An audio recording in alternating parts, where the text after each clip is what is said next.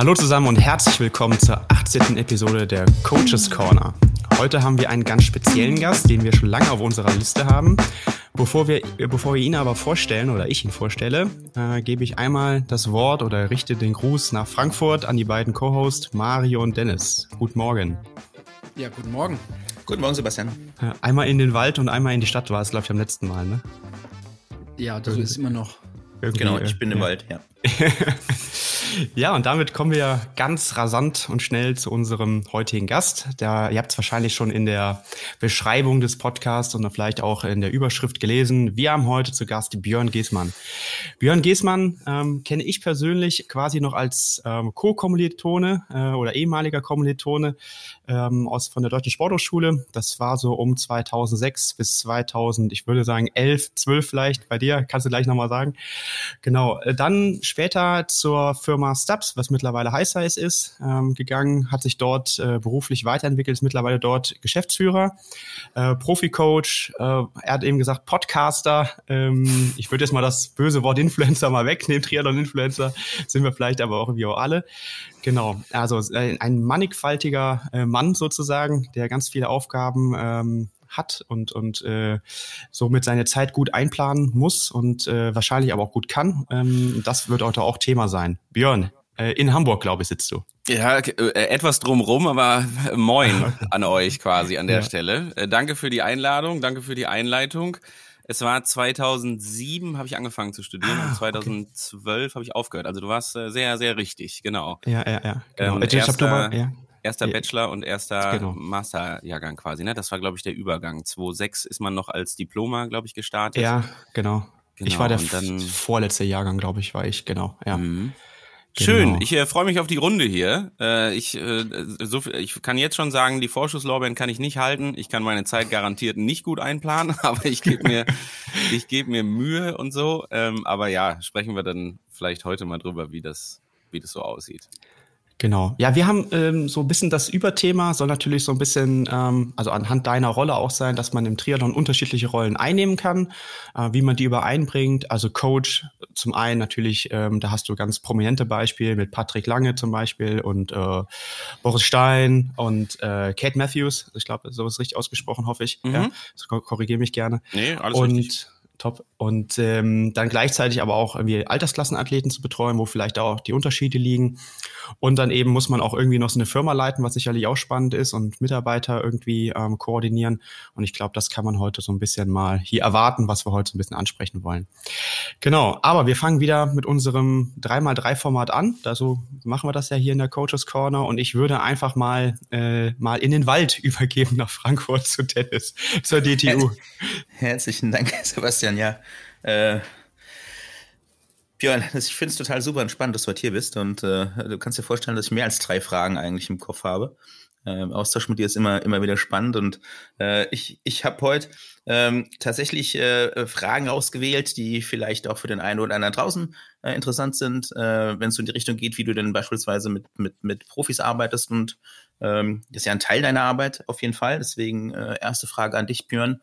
Äh, wie wichtig ist die Begleitung deiner Profis auch im Trainingslager? Bist du dort vor Ort? Was, was bedeutet das für dich? Das ist ein ganz sensibles Thema gerade. Ähm, und zwar, also du hast eine gute Frage gestellt. Jetzt, ich wollte keine Angst machen gerade. Ähm, aber das ist ein ganz sensibles Thema, weil, mh, hm, und jetzt kann ich ja, wir, wir, wir können ja hier ein bisschen tiefer gehen, quasi in der Runde. Ähm, ich erweitere die, also nicht, weil ich deine Frage nicht gut genug fand, sondern erweitere die ein kleines bisschen. Bei Wettkämpfen ist es ja ähnlich. Ich hoffe, ich nehme jetzt keine Frage vorweg. Ähm, aber vielleicht mal so kurz zur Erklärung. Das ist ja, es gibt ja im Profi-Triathlon oder auch im Altersklassen-Triathlon, es gibt ja nicht, nicht, nicht das, die Stellenausschreibung oder die, die Stellenbeschreibung Coach und die sieht immer gleich aus. Wir haben ja sehr unterschiedlichste Varianten, ob ich das äh, weiß ich nicht, vermehrt online mache oder vermehrt analog mache, also digital oder analog, bin ich vor Ort, ja oder nein, wenn ich nicht vor Ort bin, wann sieht man sich denn und so weiter und so fort. Und das natürlich bei so einer, wenn wir jetzt auch im, im Profi-Triathlon bleiben, haben wir ja erstmal eine sehr dezentrale Sportart, also klammern wir die olympischen Sportarten aus, dann ist es vorbei mit Stützpunkten und so weiter und so fort. Also jeder kann wohnen, wie er lustig ist und wo er gerne möchte. Was es natürlich in der Zusammenarbeit schon herausfordernd macht, wenn man sich überlegt, okay, ich als Coach wohne halt auch, wo ich möchte, sage ich jetzt mal. Und wenn ich jetzt alleine bei mir schaue, du hast Sebastian gerade die äh, drei Athleten genannt. Das sind die drei, wirklich auch nur drei Profisportler, die ich gerade betreue, aber die wohnen in Salzburg, irgendwo im Westerwald und in England. Und ich mehr oder weniger nicht mal in der Mitte, sondern irgendwo so im Hamburger Raum. Das heißt, uns trennen mindestens 400 Kilometer, teilweise 800 oder auch ein ganzer großer See und sowas halt. Ähm, und das gibt natürlich schon mal ganz klar die Aussage darüber, dass halt so diese tägliche Arbeit nicht möglich ist. Also dieses tägliche Prinzip mit, ich stehe morgens auf, wir treffen uns hier um, keine Ahnung, halb neun draußen auf der Straße, ich auf dem Rad, der Athlet laufend oder wir treffen uns am Beckenrand oder wie auch immer. Und das ist ja schon mal eine Sache, die quasi ausgeschlossen ist. So. Ähm, ich glaube, dass das im Profi-Triathlon irgendwo so ein bisschen ein relativ normaler Fall ist. Also es wird vielen so gehen und ihr, wie gesagt, wir kennen das auch alle aus dem Altersklassenbereich und so weiter. Das ist quasi ja ganz genauso. Ähm, und es hat halt Vor- und Nachteile, wie ich finde. Also es, ich finde, es hat halt immer den Vorteil, dass natürlich, wenn wir jetzt so beim Thema Qualität sind, man, wir haben halt überhaupt erstmal die Möglichkeit, Training auch in irgendeiner Form remote zu begleiten. Ne? Also wenn wir jetzt eine Mannschaftssportart nehmen, dann können wir nicht hingehen und sagen, wir haben eine Mannschaft aus 20 Leuten, die haben äh, 17 verschiedene Wohnorte und wir sitzen irgendwo 400 Kilometer weit weg, aber wollen jetzt hier die tägliche Arbeit leisten. Das klappt natürlich in irgendeiner Form nicht. Das ist ja das ist eine ganz andere Dynamik, die da herrscht. Gleichzeitig gibt es keine Möglichkeit, das zu überwachen, weil ich keinen Powermeter habe, keine Herzfrequenz, keine alles, was wir, womit wir halt Training so steuern und so weiter. so, und dann ist es aber trotzdem immer wichtig, also ab irgendeinem Punkt, glaube ich, geht geht im Speziellen auch Profi-Triathlon immer damit einher, dass ab irgendeiner Stelle persönlicher Kontakt kommen muss. Also das, das lässt sich eigentlich nicht anders, so glaube ich, lässt sich eigentlich nicht anders machen, weil es natürlich schon immer auch eine Disziplin ist, die irgendwie so ein bisschen auf Messers Schneide funktionieren muss. Ne? Also wir haben immer eine Situation, wo wir zum einen irgendwie trainingstechnisch äh, das, das Beste aus dem Athleten rausholen wollen, was irgendwie funktioniert, zum anderen aber auch Belastungsmanagement im Blick haben wollen, müssen. Ne? Also wir dürfen es auch nicht übertreiben. Und äh, sicherlich eine der größten Herausforderungen, wie ich irgendwann auch festgestellt habe, ähm, den Athleten auch dazu zu bringen, eben diese Höchstleistung aus sich selber herauszuholen. Also denjenigen auch zu motivieren und dem die Sicherheit zu geben und so weiter und so fort, dass er das auch machen kann. Und diese Trainingslagergeschichte, Dennis, ähm, überragend lange Antwort auf eine sehr einfache Frage, ähm, ist halt eine Sache, da, also ich persönlich finde es immer sehr wichtig, weil wenn es sogar richtig glatt läuft und toll ist, dann ähm, schaffe ich sogar mehrere Athleten zu einem Trainingslagerort zu bewegen. Also dass wir sagen, wir treffen uns jetzt alle auf Lanzarote oder alle auf Mallorca oder wie auch immer. Ähm, das finde ich extrem hilfreich und das ist auch wirklich so auch fürs gemeinsame Zusammenleben gut, setzt aber auch voraus, dass die Trainingsgruppe ein Stück weit funktioniert. Also du kannst als Coach auch drei Athleten betreuen, die sich spinnefeind sind und du kommst trotzdem mit jedem Athleten gut klar und coach den super. Das ist natürlich dann so die andere Hürde, die du halt hast. Und aufgrund der Intensität, also dieses, wir leben im Trainingslager alle zusammen und so, ergibt sich natürlich eine ganz andere Dynamik. Also ob das dann immer noch funktioniert, sei immer so ein bisschen dahingestellt. So, und dann kommt noch hinzu, dass die Athleten selber, finde ich, immer extremst unterschiedlich sind. Also ich mache ein Beispiel, einen, ähm, ich glaube jetzt ein Boris Stein zum Beispiel ist jemand, der ähm, sehr autark unterwegs ist, der auch sehr gerne seine Ruhe hat, um das auch mal zu sagen. Der ist also als ganz bedächtiger. Ähm, und bei dem müsste ich jetzt nicht, da muss ich nicht jeden Tag oder müsste ich nicht jeden Tag dabei sein, um dem auch irgendwie äh, Unterstützung zu bieten, sondern wie gesagt, er ist auch froh, wenn er das mal einfach alleine machen kann. Er trainiert aber auch alleine. Also der braucht dann auch keine Trainingsgruppe, sondern der kann auch drei Wochen alleine über Lanzarote fahren. Ähm, wohingegen die anderen Athleten, also jetzt zum Beispiel eine Cat, wie gesagt, das ist dann auch irgendwie eigentlich ein täglicher Austausch, Patrick ganz genauso. Und das unterscheidet sich und das ist ja natürlich vollkommen wertfrei gemeint. Ne? Also das soll halt jeder so in Anspruch nehmen, das Coaching, wie er, wie es ihm taugt. Oder das ist natürlich auch unsere Aufgabe, da so ein bisschen sensibel für zu sein. Und warum ich das jetzt gerade gesagt habe mit ähm, sensibles Thema, ich habe ja mit Patrick den ersten Ausfall zu verzeichnen für die WM in St. George und ähm, hatte mir fest vorgenommen, da, also mit Boris und Cat sind ja auch qualifiziert, ähm, Patrick war auch qualifiziert, klar, ähm, durchaus drei gute Ergebnisse einzufahren und auch noch zum Beispiel zwei Slots zu holen für Kona, weil Boris und Cat noch nicht qualifiziert sind für Kona, aber äh, durch dieses Rolldown-Verfahren, das, ja, ich will es jetzt nicht despektierlich sagen, aber wahrscheinlich sehr einfach ist oder relativ einfach ist, da den Slot irgendwie in St. George zu holen. So, und dadurch, dass Patrick ausfällt, stellt sich gerade die Frage, fliege ich dahin, ja oder nein? Und das äh, habe ich jetzt ganz pragmatisch rübergebracht. So, ja, Mai, hast du da zehn Tage Zeit, fliegst dahin, ja oder nein? Ähm, so kommt das bei mir aber im Moment überhaupt nicht an. Ich, äh, also wirklich offen gesprochen, habe durchaus damit zu knapsen, dass ich gegebenenfalls da nicht hinfliegen würde. Und jetzt ist ein Trainingslager schon okay wichtig, ja, aber so eine WM hat nochmal einen anderen Stellenwert und dieses am Streckenrand stehen und so weiter und der Einfluss ist da möglicherweise noch ein bisschen größer. Aber es gibt natürlich auch immer organisatorische Voraussetzungen, wo man sich fragen muss, ist das überhaupt darstellbar? Also kann, kann der Coach überhaupt überall mit hin? Weil ganz ehrlich, das muss auch immer irgendwer bezahlen. Also, ob es jetzt der Athlet ist oder der Coach oder wie auch immer, aber brauche ich euch nicht zu sagen, dass jetzt nicht, also wenn wir von Triathlon Profi-Coach sprechen, spricht keiner davon, dass er da irgendwie die Dollarscheine vor Augen rumwedeln sieht und so weiter und so fort. Und äh, ich habe hart damit zu knapsen, gegebenenfalls dann nicht hinzufliegen, weil ich habe ähm, das Schlimmste eigentlich, also wirklich ist, was passieren kann, ist, dass ich mir solche Rennen im Fernsehen angucken muss. Ich habe das letzte Jahr bei der 73 WM gehabt in St. George, da ist Cat gestartet super Rennen auch hingelegt und so weiter, aber äh, hinzugehen und dann mir das irgendwie da so zu legen, wie als würde ich jetzt Bundesliga gucken und so und quasi keinen Einfluss zu haben, keine nicht zugreifen zu können und so weiter, finde ich unglaublich schwierig. Also wirklich, das macht bin ich voll bei dir. Bin ich voll ja. bei dir, voll. Hast jetzt natürlich äh, zwei, drei Bögen geschlagen äh, zu meiner Frage. Entschuldigung, ja, sorry. Alles gut, alles gut. Ich nochmal ganz kurz versuche einzufangen, weil wenn ich dich jetzt richtig verstanden habe, und das zeichnet dich ja auch, auch aus als, als Trainer, ähm, ist dir das durchaus wichtig, äh, dabei zu sein und den Kontakt zu halten, wenn es im, im, sagen wir mal, im, im Rahmen der Möglichkeiten ist und wenn es dort auch äh, den Bedarf äh, irgendwo gibt, weil ähm, sagen wir mal, es gibt schon an der Stelle auch die, die Brücke, wo man sagen muss, okay, Coaching, Trainingsplan schreiben, sind ja nochmal zwei Paar Schuhe äh, beziehungsweise ist der, der Bereich Coaching ja nochmal ein bisschen weiter, weiter gefasst.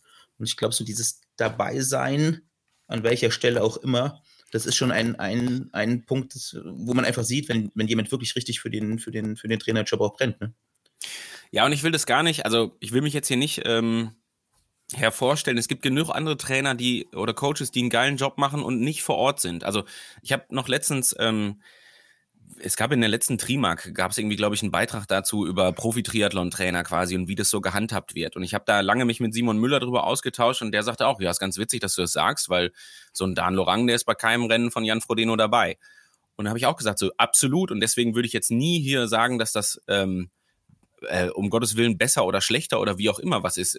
Ein Dan, und also das wisst ihr alle wahrscheinlich besser als ich, ähm, der schafft das auf einer ganz anderen Ebene, trotzdem dem Athleten alles mitzugeben, was es braucht, um ein sehr gutes Rennen zu machen. Und ich meine, die Erfolgskontinuität von einem Jan Frodeno zum Beispiel oder auch sämtliche andere Erfolge, die der einsammelt, zeigt ja ganz klar, der braucht es nicht. Also im Sinne von, ja. der macht das anders. Ne? Und Muss das ist muss man an der ja. Stelle aber natürlich auch sagen, dass, dass Dan ja ähm, im Radsport einen Hauptjob hat, wo er schon auch beim Rennen mit dabei ist. Also wo man schon auch mal, sagen wir mal, die Rennluft braucht äh, auf der Ebene. Äh, den Blick mhm. kenne ich zumindest auch. Und auf der anderen Seite natürlich mit Jan Frodeno einen Athleten hat, der auch unheimlich viel Erfahrung und auch vor allem Mindset äh, mitbringt. Und da sind wir dann wieder beim Punkt, macht halt dann auch einen Unterschied, ne? ob ich jetzt einen Athleten habe, der, sagen wir mal, irgendwo in den Startlöchern steht äh, und so die ersten kleineren Erfolge hat und genau. größer werden will, oder ob ich jemanden habe, der tatsächlich seine Erfolge schon äh, an der Wand hängen hat äh, und dann auf einen ganz anderen, ähm, wie soll ich sagen, auf, auf, was ganz anderes zurückgreifen kann. Die Frage ist aber auch, wenn ich das noch ergänzen darf, ähm, aus, jetzt haben wir über den Athleten gesprochen, die Frage ist aber auch für dich als Coach, wie du das hinbekommst und jetzt alleine im quasi Mikrozyklus, sage ich jetzt mal, von, weiß ich nicht, einer Wintervorbereitung, wo sich auch die Frage stellt. Ich meine, es ist ja schön und gut zu sagen, im Trainingslager ist wichtig, aber wenn du morgen nicht drei Athleten betreust, sondern sechs, was ja durchaus im Bereich, also für jeden Vollzeitcoach ja locker im Bereich des Machbaren ist. Ne? Also wenn ich jetzt nicht nebenher noch ein paar andere Sachen zu tun hätte, dann würde ich vielleicht auch 10 oder 15 oder 20 Athleten betreuen, weiß ich nicht. Und auch das Modell haben wir ja häufig genug. Also das gibt's ja auch international genug Coaches, die es genauso machen. So, und dann kommst du ja schon wieder in die Bredouille, wo du sagen musst, naja, die trainieren jetzt aber auch an unterschiedlichsten Orten und so weiter und so fort, wo sich für dich als Coach ja die Frage stellt, muss ich mich jetzt für einen entscheiden? Besuche ich, wenn jeder Athlet, sagen wir mal, drei Trainingslager hat, von jedem eins, kriege ich die alle zusammen in der Trainingsgruppe oder, oder, oder? Das sind ja auch so Fragen, die man sich stellen muss. Und dann, wie gesagt, muss man sich auch mal, also so geht's mir auch immer häufig, die Frage stellen, wie kriege ich das eigentlich selber hin? Weil das erfordert halt auch, viel unterwegs zu sein. Ne? Also in, darf ich erzählen hier, aber in 2021 habe ich, glaube ich, 120 Nächte gehabt, die ich nicht im eigenen Bett geschlafen habe. Und Klammer auf, nicht weil irgendwie Tinder super funktioniert hat oder so, sondern weil halt einfach die Arbeit das erfordert hat, dass man halt einfach immens viel unterwegs war, ne? Und immens viel bei irgendwelchen Trainingslagern und Rennen und dann wieder, weiß ich nicht, gibt's noch andere Termine, wo du, keine Ahnung, zu irgendwelchen Fortbildungen unterwegs bist oder, oder, oder, oder, oder. So, und dann äh, hast du halt einfach mal 120 Nächte nicht im eigenen äh, Zuhause verbracht. Und da muss ich auch mal die Frage stellen, willst du das überhaupt? Ne? Also ist das eine Sache für dich, wo du sagen kannst als Coach, ja, habe ich, hab ich Bock drauf, mache ich, kriege ich familiär auch verpackt und so weiter. Und äh, habe ich mir auch das passende Umfeld für gesorgt, weil das ist schon ein ganz, ganz, ich meine, Mario bräuchte dir, dir müssen wir das wahrscheinlich am allerwenigsten auch erzählen an der Stelle, aber ähm, das muss ja auch erstmal alles funktionieren. Ne? Das muss man auch erstmal rechtfertigen können, sowohl zeitlich als auch finanziell und so weiter und so fort. Das ist alles nicht einfach. Ich habe für mich eine, eine Hybridlösung gefunden, sag ich mal. Also ich habe auch dieses Jahr versucht, erstmalig so eine Art, ja, Profis, Quad, wie es neudeutsch heißt, äh, Trainingslager mal zu initiieren. Aber du hast vorhin gesagt, die unterschiedlichen Charaktere, unterschiedlichen Voraussetzungen mit der Dani, mit, äh, die, die mit, äh, mit Nachwuchs äh, äh, ins Trainingslager reist, die jetzt nicht unbedingt als Selbstverpflegerin unterwegs sein kann, sondern einfach auf ein Hotel angewiesen ist, weil es einfach leichter gehen muss. Die, ähm, die mit jetzt Mark Egling oder mit dem Sammy Hürzler in ein Trainingslager zu schicken, das würde jetzt einfach nicht funktionieren in der Konstellation. Ich habe für mich eine Hybridlösung gefunden. Also die Dani aufgrund der räumlichen Nähe mit Darmstadt-Frankfurt, das ist ein Katzensprung, sage ich mal überspitzt. Kostet aber bei den Spritpreisen wahrscheinlich jetzt auch 50 Euro One-Way hinzufahren, sage ich mal überspitzt. Ähm, und ähm, ich sehe sie trotzdem äh, in der Regel eigentlich einmal in der, in der Woche. Und mit dem, mit dem, Sammy mache ich das so, dass ich halt äh, mit, mit dem Zug, das geht wunderbar, Frankfurt äh, Wilderswil, also bei hin, hinter, hinter äh, Thun. Ähm, und dass ich ihn dort einfach regelmäßig sehe. Und dann immer für, für zwei, drei Tage. Das, äh, das hat sich ganz gut etabliert. Das hilft mir auch ein bisschen einen Eindruck zu bekommen. Da hat man wirklich mal zwei, drei Tage mit äh, sehr konzentrierter Arbeit, wo man relativ viel bespricht, wo man eigentlich mehr oder weniger 24 Stunden am Tag äh, mit dem Athleten zusammen ist. Und das ist für mich eine Lösung, die, die, die auch familiär für mich darstellbar ist, weil ich natürlich auch irgendwie zu Hause auch ein paar Verpflichtungen habe. Ähm, wobei ich mir mich der Verpflichtung momentan ganz wunderbar entziehe, weil ich mich isoliert habe. Meine Frau ist das zweite Mal positiv und ich habe jetzt die zweite Nacht hier im Büro geschlafen, wie so ein wie so ein Heckenpenner. Aber jetzt ähm, Jetzt liege ich, liege ich hier und ähm, also das ist auf jeden Fall eine Möglichkeit, ähm, trotzdem nah am Athleten zu sein und äh, nicht nur remote zu, zu agieren, sondern eben dann auch analog, wie du es vorhin so schön gesagt hast. Und ich bin völlig bei dir. Die, die Tatsache, ein Rennen, ein Rennen live am Stream zu verfolgen, ist eigentlich die Höchststrafe. Und ähm, das, das würde ich mir, glaube ich, jetzt nicht mehr irgendwie zumuten wollen. Jetzt habe ich leider dummerweise, ähm, also dummerweise in Anführungsstrichen, letztes Jahr für Hannes Hawaii Tours ein Trainingslager zugesagt. Ähm, dass das in Anführungsstrichen dummerweise genau an, an, an das Rennwochenende, auf das Rennwochenende Ironman Südafrika fällt, wo Danny und Sammy beide starten und ich kann nicht hinfliegen. Ähm, das ist suboptimal. Also vor dem Tag kraut mir es ein bisschen emotional, sage ich mal, weil ich da einfach, äh, ich weiß, dass ich, ich. Ich werde an deiner Seite sein, Mario. Ich werde dir helfen. Ist sehr gut, sehr ja, gut. Aber und es gibt zwei also, Kona-Slots und dann, dann hat eher Hannes das Problem, dass zwei Tage der Headcoach ausfällt, weil er irgendwo angesoffen auf dem Zimmer liegt oder so. Das ist, dann müssen wir die wahren Probleme jetzt auch benennen hier einfach, die dann stattfinden. Wo darf ich unterschreiben? Also das äh, würde würd ich, würd ich sofort unterschreiben. Nee, nee, aber das ist, das ist wirklich, also ich finde emotional ist das echt schwierig, weil du investierst ja schon viel. Also machst ja schon viel und du gibst dir Mühe und versuchst das Optimum, wie du es vorhin auch gesagt hast, rauszuholen. Und du willst natürlich dann auch so ein bisschen sehen, wie die Arbeit vielleicht dann auch letztendlich äh, final umgesetzt wird. Und wenn du halt eben nicht dabei bist, das ist halt einfach, einfach doof. Und ich habe das jetzt die Male gemerkt, auch mit Sammy oder auch mit jetzt Danny in, in Dubai, ähm, was jetzt dann leider verletzungsbedingt nicht so gut gelaufen ist. Ähm, aber wie wichtig das ist, dass da jemand dabei ist, der auch einfach nur mal in dem Moment, wo sie das DNF, wo wir das beschlossen haben, dass es eben äh, zu Ende ist, ich war mit dem Rad äh, an der Laufstrecke und einfach mal kurz jemanden in den Arm zu nehmen, einfach mal, dass jemand da ist. Wenn, wenn, wenn ich mir vorstelle, dass sie in der Situation alleine gewesen wäre, war, glaube ich, ist, ist schwierig für einen Athleten, Athletin. Ich glaube auch, dass das total wichtig ist, das im Vorfeld zu besprechen. Also auch die Erwartungshaltung der AthletInnen. Also in dem Sinne, dass man sagt, okay, pass auf, so wie du es beschrieben hast, ne, ich habe jetzt irgendwie drei äh, Betreuungen irgendwie angenommen, da stecke ich schon drin. Jetzt noch eine vierte Person, die in, ich weiß jetzt nicht wo wohnt, ne? Kann ja auch nochmal mhm. die ganz andere Richtung sein irgendwo. Ähm, dann muss man sich wahrscheinlich irgendwann auch mal die Frage stellen, kann ich das selber leisten und gleichzeitig auch die Erwartungshaltung eben abklären. Und wenn die Athletin oder der Athlet sagt, okay, pass auf, von meiner Seite muss das gar nicht sein, dann kann das ja trotzdem eine Lösung sein. Ich glaube, es ist nur ganz, ganz wichtig, vorher abzusprechen. Und ich bin da total bei euch. Es ist extremst, also wirklich extremst schwierig, ein, eine Gruppe zusammenzubringen an Menschen, die, ähm, zwar die gleiche Sportart machen, vielleicht aber auch unterschiedliche Distanzen. Das hatte ich mal, ne? Also mit mhm. olympischer Distanz, Mittel- und Langdistanz kriegt man ja trotzdem irgendwie im Trainingslager auch abgebildet, inhaltlich. Jetzt nicht vielleicht bei allen Einheiten, aber bei vielen, gerade so im Frühjahr ist das ja gar nicht so unterschiedlich. Und ähm, dann ist es trotzdem natürlich, ja, dann hast du vielleicht vier, fünf Sonnenkönige, die ja alle irgendwie in dem Sport was machen möchten und dann wird schon schwierig. Und dann sagt noch einer vorher ab, das gibt dann auch wieder Stress und so weiter. Also deswegen ähm, gehe ich da total mit. Und ich würde ähm, eine Sache noch, die die, die wir noch nicht hatten, aber die auch immer wieder hinzukommt, ist zum Beispiel äh, zeitlicher Unterschied. Also in welcher Zeitzone lebt der Athlet. Ne? Wir haben bisher von Entfernung gesprochen. Das ist ja noch so eine Sache, wo man sagen würde, okay, wir haben zumindest alle die gleichen Tages- und Nachtzeiten. Sobald du einen Athleten hast, der irgendwo in Nordamerika, in Australien, in Neuseeland, keine Ahnung was ist, dann hast du, dann wird dein Zeitfenster halt auch klein, ne? wo du dich am Tag mit dem austauschen kannst. Und dann wird's halt auch richtig dünn.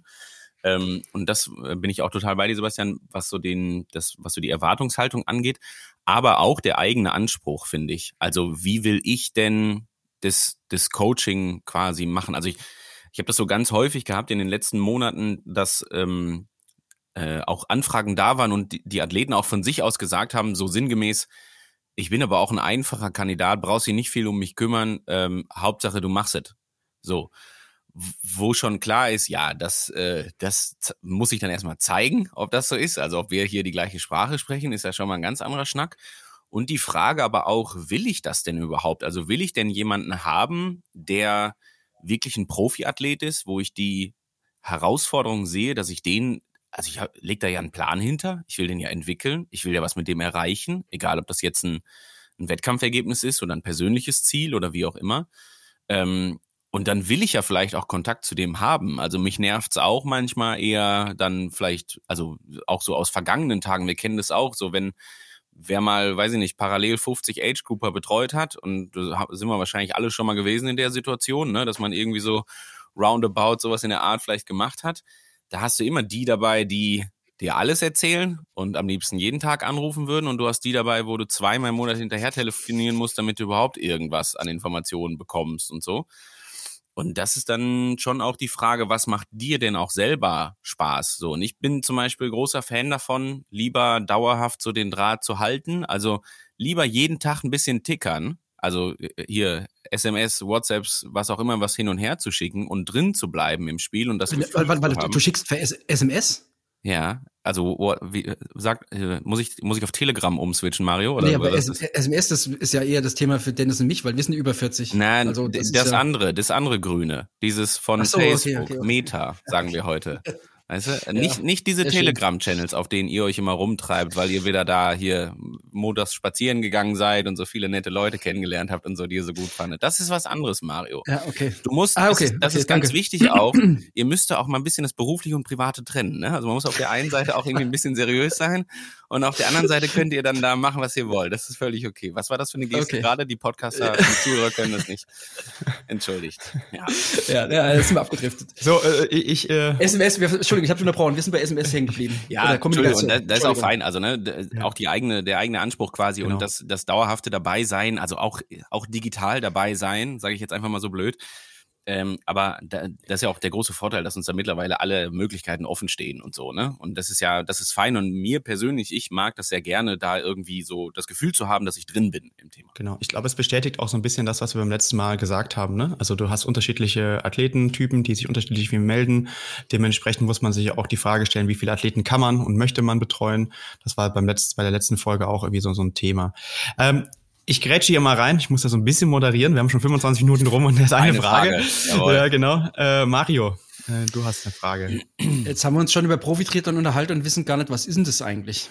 Also für mich die Frage, wie definierst du als Björn Geßmann Profitriathlon und ab wann ist man eigentlich wirklich Profi im Triathlon? Weil da gibt's ja auch unterschiedliche, ich sag mal, unterschiedliche Herangehensweisen oder unterschiedliche Vorstellungen.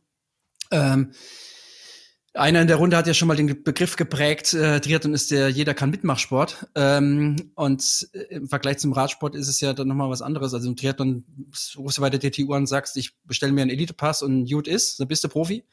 Ähm, in anderen Sportarten läuft das ein bisschen anders. Ähm, ist war alles schön gut, weil es unbürokratisch dann abläuft, sag ich mal, aber, aber auf der anderen Seite ähm, sind da die Grenzen zwischen Age Group und Profisport ja nicht unbedingt so richtig klar ja, gekantet. Das liegt ja auch irgendwie daran, und das, ähm, ich schmeiß das jetzt einfach mal in den Raum, aber dass, wenn wir jetzt uns abseits der olympischen Disziplinen bewegen, ne, also abseits von Verband und, und Olympiazyklus und Förderung und so weiter und so fort, dass wir schon von einer, mh, hm, und ich sage das jetzt einfach mal so, aber schon von einer recht unprofessionellen Sportart reden, die ja in keinster Weise irgendwie einem System unterliegt. Also ich mache ein Beispiel, wenn ich jetzt im Fußball ein guter Fußballer bin, dann lande ich sehr zeitnah in einem System, wo auch ein gewisser Prozess vorgegeben ist. Ich bin in einem Nachwuchsleistungszentrum, da gibt es ein Konzept, wie ich ausgebildet werde. Da ist jedem klar, ich muss in der Schule mindestens genauso gut sein wie auf dem Platz.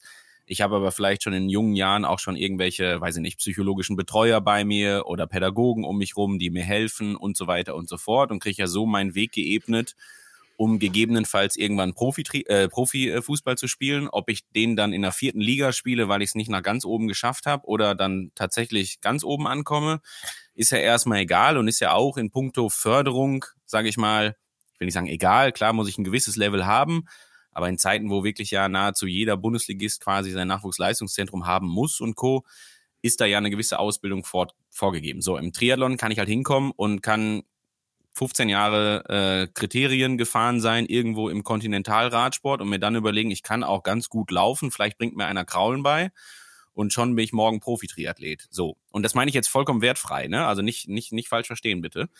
Ähm, und so ehrlich gesagt, um jetzt versuche ich das gleich kurz zu halten, ähm, so zieht sich das ja auch nicht nur in puncto, wenn wir jetzt bei sportwissenschaftlichen Themen sind, beim Thema Training sind und so weiter, äh, durch, sondern ja auch, ich sag mal, in puncto Marketing, in puncto Sponsoring und so weiter und so fort. Es gibt ja nirgendwo ein, eine Anlaufstelle, wo du als vielleicht sogar sehr guter Athlet, der bisher einfach, keine Ahnung, durch jegliche Kaderstrukturen vielleicht einfach durchgerutscht ist oder so, oder wirklich, also ich nehme hier Cat Matthews als passendes Beispiel, das hat halt einfach gedauert, bis die festgestellt hat, dass sie im Triathlon halt einfach sehr gut ist. So. Und das ist wirklich halt gerade drei, vier Jahre her. Die hat ihren, ihre erste Langdistanz gemacht in 2000, was haben wir jetzt? Ich glaube 2020 oder 2019. Ich kriege das mit den Corona-Jahren nicht so hin.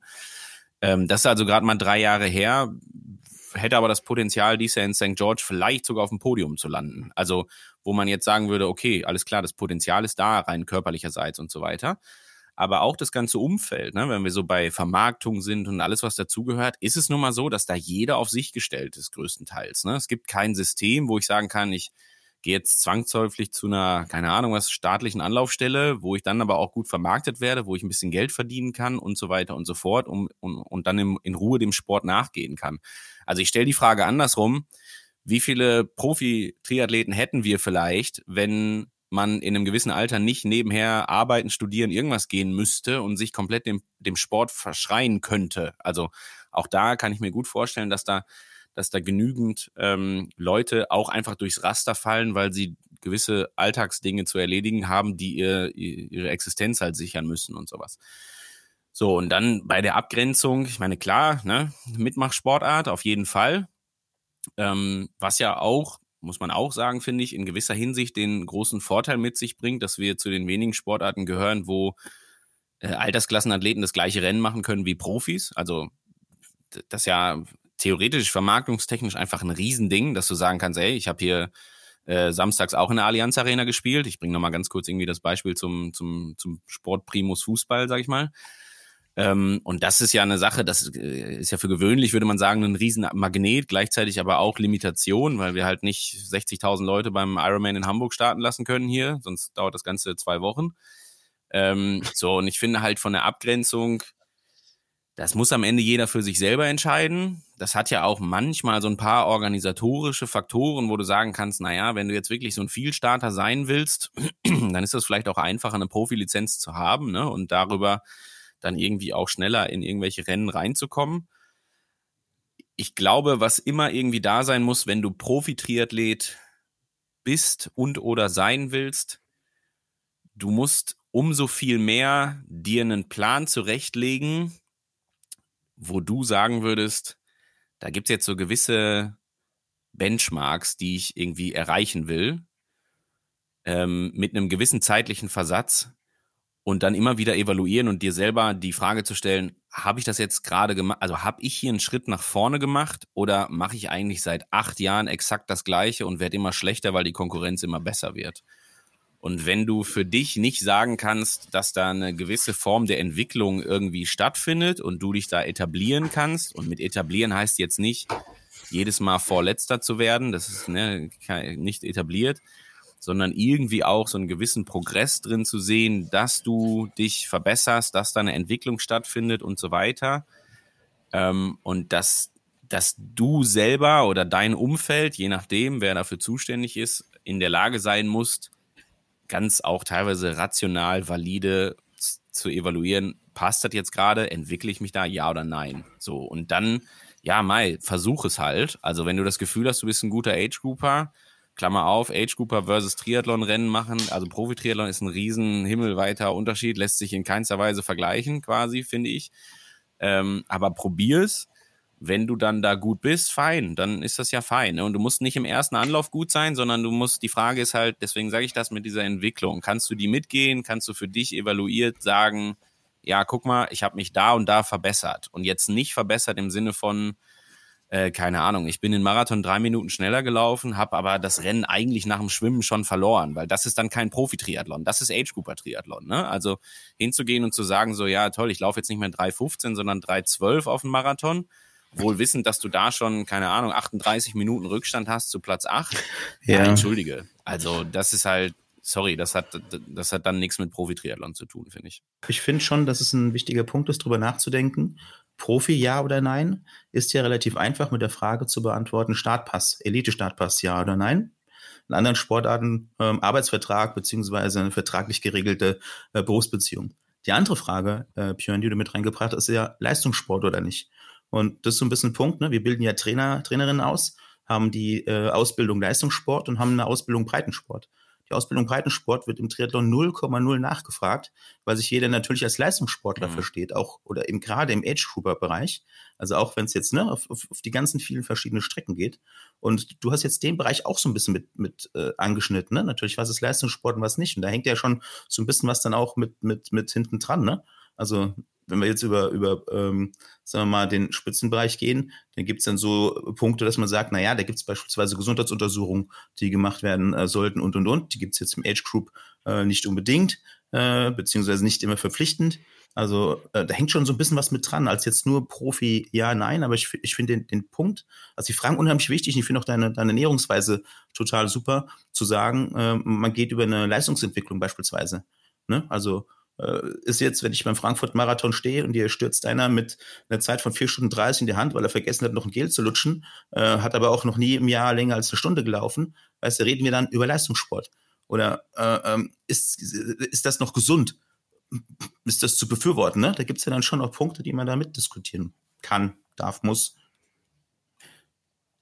Ich finde, ich finde, man sollte da als, als Profiathlet oder jemand, der Profiathlet sein möchte, sich immer regelmäßig den eigenen Spiegel vorhalten. Und sollte wirklich mal reflektiert sein, so wirklich überlegen, ob das, was man da macht, ob das wirklich, wirklich Profisport ist oder ob das vielleicht ambitionierter Age-Group-Sport ist. Das würde ich, das würde ich ganz klar so, so sagen. Letztendlich die Definition von Profisport, die, also im ursprünglichen Sinne bedeutet ja, dass man damit Geld verdient. Dass man für sein Handeln, für sein sportliches Treiben über Sponsorengelder oder, oder Prämien oder Preisgelder, dass man seinen Lebensunterhalt verdienen kann. Die Diskussion haben wir das letzte Mal schon so ein kleines bisschen angerissen, dass halt einfach ein Triathlon de facto viel zu wenig verdient wird. Das ist auch klar im Profisport. Aber es gibt äh, Profis, da frage ich mich ganz ehrlich, wie die das jahrelang aufrecht halten, weil die eigentlich dann 15. werden oder 13. bei einem Rennen sind, was eine super Leistung ist, will ich überhaupt nicht diskreditieren oder schmälern oder sonst was. Aber da, da passiert halt nichts in Sachen Prämien, Preisgelder und sonst was. Und dann haben die vielleicht auch keine großen Firmen, die sie irgendwie unterstützen. Und da frage ich mich halt schon, ob, ob das dann wirklich Profisport am Ende des Tages ist, ob das ein Traum ist, den sie, den sie verfolgen. Das ist ja alles legitim, das kann ja jeder machen, wie er möchte. Aber ist es dann am, am Ende wirklich ja, wobei das, auch eine, das, das ist jetzt eine schwierige Frage, Mario. Das ist, ähm, weil, bringe ich mit rein, nach der ja. Definition wäre das halbe Profifeld Frauen im Radsport keine Profis, weil das Geld, was sie verdienen, das reicht nicht für den Lebensunterhalt.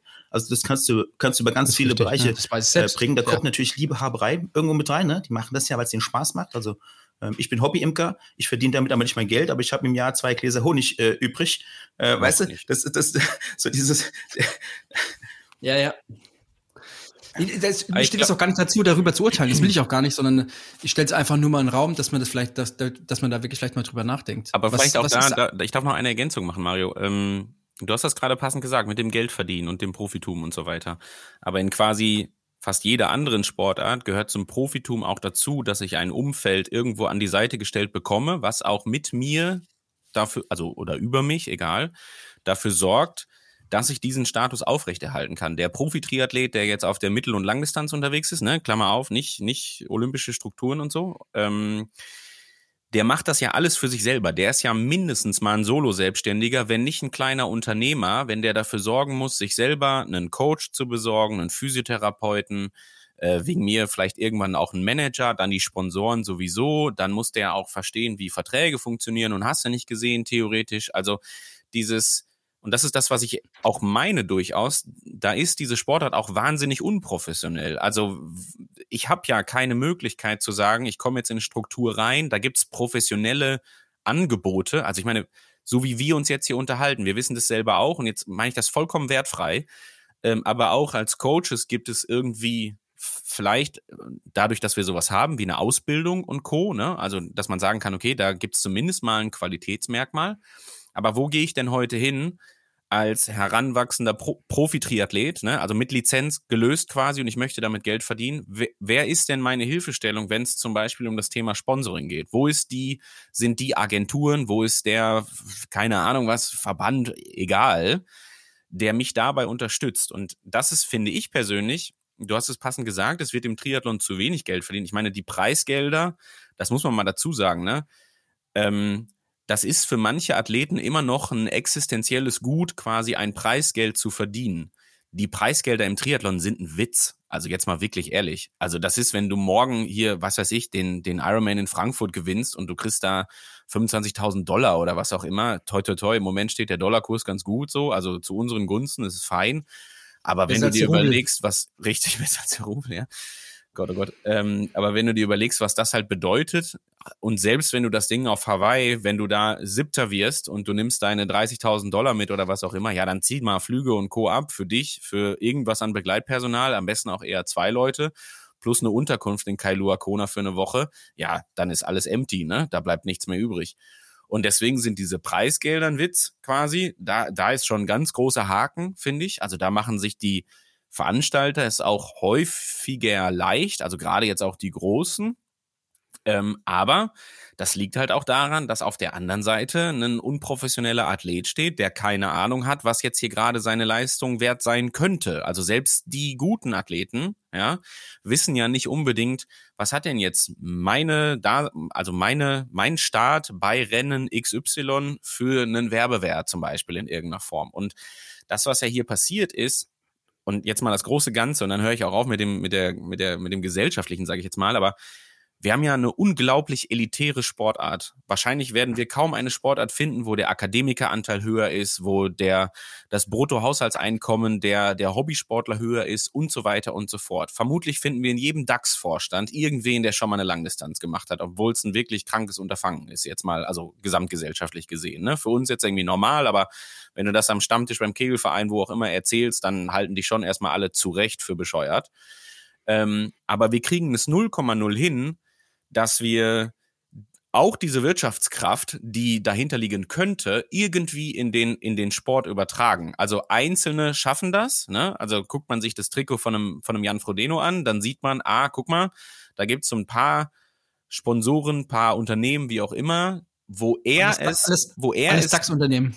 ja, wo Alles er es aber, wo er es ja. aber ganz alleine geschafft hat, ohne irgendein Zutun, also jetzt abseits seines Umfelds natürlich. Er und sein Umfeld haben es geschafft, etwas hinzubekommen, was der komplette weltweite Triathlon nicht hinbekommen hat. Ja, also niemand anderes. So. Und das ist auf der einen Seite brutaler Verdienst und äh, sensationell gemacht.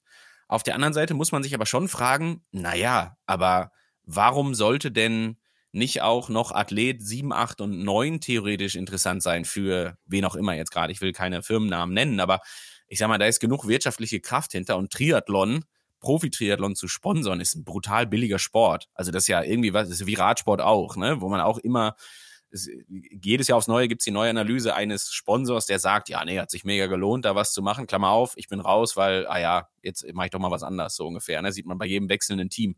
Aber alle ziehen immer das Fazit, ja, ich habe da sechs Millionen Euro Budget eingebracht. So billig habe ich noch nie Werbung gemacht und so häufig war mein Logo noch nie im Fernsehen wie auf der Brust von Decoyne Quickstep oder Decoyne Alpha, ich weiß nicht mehr, wie es heißt jetzt heute. So, und das ist schon, finde ich, äh, auch eines der, der Herausforderungen, ich sag's mal positiv noch, mit Potenzial versehen quasi, ähm, die man in den nächsten Jahren hinbekommen muss. Zum einen halt auch dann die zu fördern, die zu Recht dieses Profi-Triathlon-Emblem tragen, also die auch wirklich da Leistungssport machen, wie auch immer wir es, wir es, wir es jetzt gerade definieren. Und dann trennt sich meines Erachtens automatisch die Spreu von der Weizen. Dann muss sich aber ein Profi-Triathlet auch nicht mehr mit einem Influencer drum schlagen, wer jetzt hier gerade das Sponsorenbudget bekommt oder sowas halt.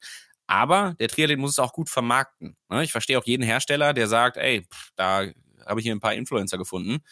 Äh, die vertreiben meinen, meinen Smoothie, gerührte Pampe irgendwie deutlich besser als du jetzt gerade als Profi-Triathlet. Also setze ich eher auf die. Ja, fair enough. Also muss man auch sagen, gibt es vielleicht vermarktungstechnisch auch noch irgendwie Potenzial. Genau, aber da, da, da beißt sich, glaube ich, die Katze auch in den eigenen Schwanz, ne? Also dafür brauchst du halt auch Zeit, dafür brauchst du Leute, dafür brauchst du Leute, also Richtig. brauchst du zum Beispiel guten Content, gutes Fotomaterial, das kostet Geld, wenn du das Geld vorher nicht bekommst. Ne? Also das, das ist, das ist so eine Spirale, äh, die man irgendwie kaum aufhalten kann, beziehungsweise in der du Ja, erstmal aufsteigen und musst. Ne? Das ist, glaube ich, das ja mit Hauptproblem. Preisgeldern weiter. Ich meine, wir, wir reden Ja. davon, da muss jemand ein Rennen ganz weit vorne beenden, Ja, ja. Ja. um dann Geld zu bekommen. Also wir können Ich uns alle weiß. mal überlegen, wann, ne? ja, also Ja, ja. klar, ich will Das es nur noch mal, brutal. Ja. nur noch mal sagen, aber wir können uns alle mal selber überlegen, wann wir das letzte Mal wirklich extrem viel Zeit und Geld in irgendwas investiert haben, im wahrsten Sinne, also in uns mehr oder weniger, wo wir dann gesagt haben, okay, hoffentlich in einem halben Jahr, wenn alles klappt, ich keinen Platten habe, die Konkurrenz irgendwie okay gut ist, aber da nicht auch die unschlagbaren Jungs dabei sind, dann kriege ich das Invest raus, also nur raus, wenn es gut läuft. Nicht, ich habe dann noch mal keine Ahnung 10.000 Dollar irgendwo auf dem Konto liegen und kann jetzt das nächste halbe Jahr wieder sagen, okay, da kann ich mir noch ein bisschen mehr Freiräume schaffen, da muss ich dann weniger arbeiten oder wie auch immer. Und das finde ich ist brutal. Und das ist, Hm. ist auch ein Systemfehler. und deswegen glaube ich, ist dieses, das führt halt dieses ganze, diese ganze Genau. Definition Profitum auch ad absurdum. Genau, ich meine, wenn, wenn das Preisgeld höher wäre oder das Antrittsgeld zum Teil auch, ähm, ich meine, ne, also wenn du irgendwo Erfolg hattest und zu einem Wettkampf kommst und derjenige sagt dir, ja, du kriegst jetzt hier, wenn du dann auch noch, noch mal Erfolg hast, vielleicht auch noch mal einen vierstelligen Betrag, ist es ja nett, aber es verändert nicht dein Leben. Ja? Also du kannst dann nicht den nächsten Schritt machen, weil das, sage ich mal, so blöd gesprochen, das sind dann fünf äh, Shooting-Tage, so ungefähr bei einem Sportfotografen. Ne? Das ist brutal. Also ich glaube, das wissen die Leute da draußen nicht. Das sind jetzt nicht irgendwie 100, 200 Euro und ein Freundschaftsdienst, sondern es ist einfach auch Geld, was investiert werden muss, weil der Fotograf kann ja normalerweise auch für Hersteller, weiß ich nicht, aus dem Radsport, aus dem Laufsport etc. pp. Fotos machen. Und das ist der Tagessatz, ne? mit dem muss man sich auch wiederum vergleichen. Das heißt, der Sport muss sich da schon selber helfen über Preisgelder. Ich meine, wir können nicht große Investmentfonds oder Firmen irgendwie im Sport haben, die dann nur für ihren eigenen Ertrag irgendwie stehen, äh, aber der Sportler an sich äh, relativ wenig abbekommt. Dann kann man natürlich sagen, wir müssen die Quantität der Profis reduzieren, so wie wir es auf Hawaii machen. Ne? Ähm, das ist schon, ich, ich halte den Ansatz übrigens für gar nicht verkehrt. Wa- Warum müssen da 100 Profis starten? Ne? Also deswegen finde ich die Anzahl aktuell auch viel, viel besser. Mhm. Ähm, aber wir müssen definitiv gucken, dass der, dass der Triathlon sich quasi selber heilt und gleichzeitig müssen wir auch sehen, dass, das hast du super angeführt, wenn wir, sag ich mal, das Influencertum haben, da haben wir eine Reichweite, da haben wir einen Werbeeffekt. Ich, ich glaube, die Conversion Rates sind jetzt nicht ganz so gut wie zum Beispiel bei einem Profi-Triathleten. Das ist aber, das müssen ja die Firmen selber beurteilen. Ähm, das machen sie aber kaum, so wie meine Erfahrung. Das kommt noch hinzu. Und ähm, solange wir, also wir können halt nicht trau uns darauf verlassen, quasi mit Marketingpartnern im, im, in dem kleineren Bereich, ist nicht die großen DAX-Unternehmen, den, den Athleten zu helfen. Oder das, die Athleten dürfen wir, glaube ich, auch nicht die Erwartungshaltung haben, dass sie von Pulver X und, und Hersteller, der nur im Triathlon was macht, was ja ein relativ kleiner Markt ist, also sag ich mal, Neo-Hersteller ist ja sehr speziell im Triathlon zum Beispiel oder Aerobottle oder sowas, ist ja auch irgendwie, ne, sowas, da kann ich jetzt nicht erwarten, dass die meinen Lebensunterhalt finanzieren. Gut, aber ich glaube, bevor wir, wir, wir driften hier komplett ab, ich hake, ich grätsche jetzt ganz hart rein. Vielleicht müssen wir mal einen Sportökonomen einladen. Äh, und Björn, vielleicht dich auch nochmal. Vielleicht machen gut. wir einfach dreimal eins aus dreimal drei, dann, ja, dann kommen genau, wir in einer Stunde genau. hin. Ja, sehr gut. Oder du kommst dreimal, dann ist es auch gut. Ja, ja. oder das, ja. Ja, ähm, gut. Ich habe eine weitere Frage und zwar, das geht jetzt Richtung auch wieder ähm, Coaching von Profis, aber aus einer anderen Perspektive, nämlich äh, und mit der Bitte um eine kurze Antwort, vielleicht ein bisschen ja, ja. frech, aber ich, ja. Äh, nee, nee, ich formuliere es einfach alles mal. Gut. Dafür ist die Frage ein bisschen länger. ähm, wie hat quasi dir das Profi-Coaching dein Coaching und auch deine Wahrnehmung des Sport, äh, also auch vor allem des Triathlon-Sports, äh, verändert? Ich gebe dir nur ein Beispiel. Ähm, ich hätte zum Beispiel, klar haben wir immer so Physiologie, ich glaube, du bist ja auch sehr physiologisch orientiert, auch durch, äh, durch dein Studium. Und natürlich hast du Vorstellungen von dem, was ist irgendwie mal möglich im Sport. So, und dann hast du einen Athleten, der plötzlich deutlich unter zwei Stunden 40 läuft. Also ich, ich, ähm, ich glaube, die, der Patrick, der von dir betreut wird, und Felix letztes Jahr in Rot, laufen unfassbare Zeiten. Ich muss ganz ehrlich sagen, das hat mein Horizont der Erwartungshaltung an Athleten echt nochmal verschoben. Und plötzlich denkt man über, okay, ja, 2,38, 36 schon verdammt schnell, aber warum soll eine 2,32 jetzt nicht möglich sein, weil man ja schon eine 2, ich glaube, 35 gelaufen ist. Ähm, geht dir das genauso? Hast, hast du andere Beispiele, wo sich das für dich verändert hat? Und ähm, wie überträgst du das dann auch in so, sag ich mal, dein Coaching-Konzept? Mm. Also als ich angefangen habe im Radsport und oder Triathlon, ist eigentlich egal, aber in der Ausdauersportart zu arbeiten, habe ich das, so wie du es völlig richtig gesagt hast, aufgrund des auch studentischen Hintergrunds und dieser physiologischen Betrachtungsweise, habe ich immer gedacht, ja gut, das ist halt schnellstmöglich von A nach B nach C wegen mir kommen. So.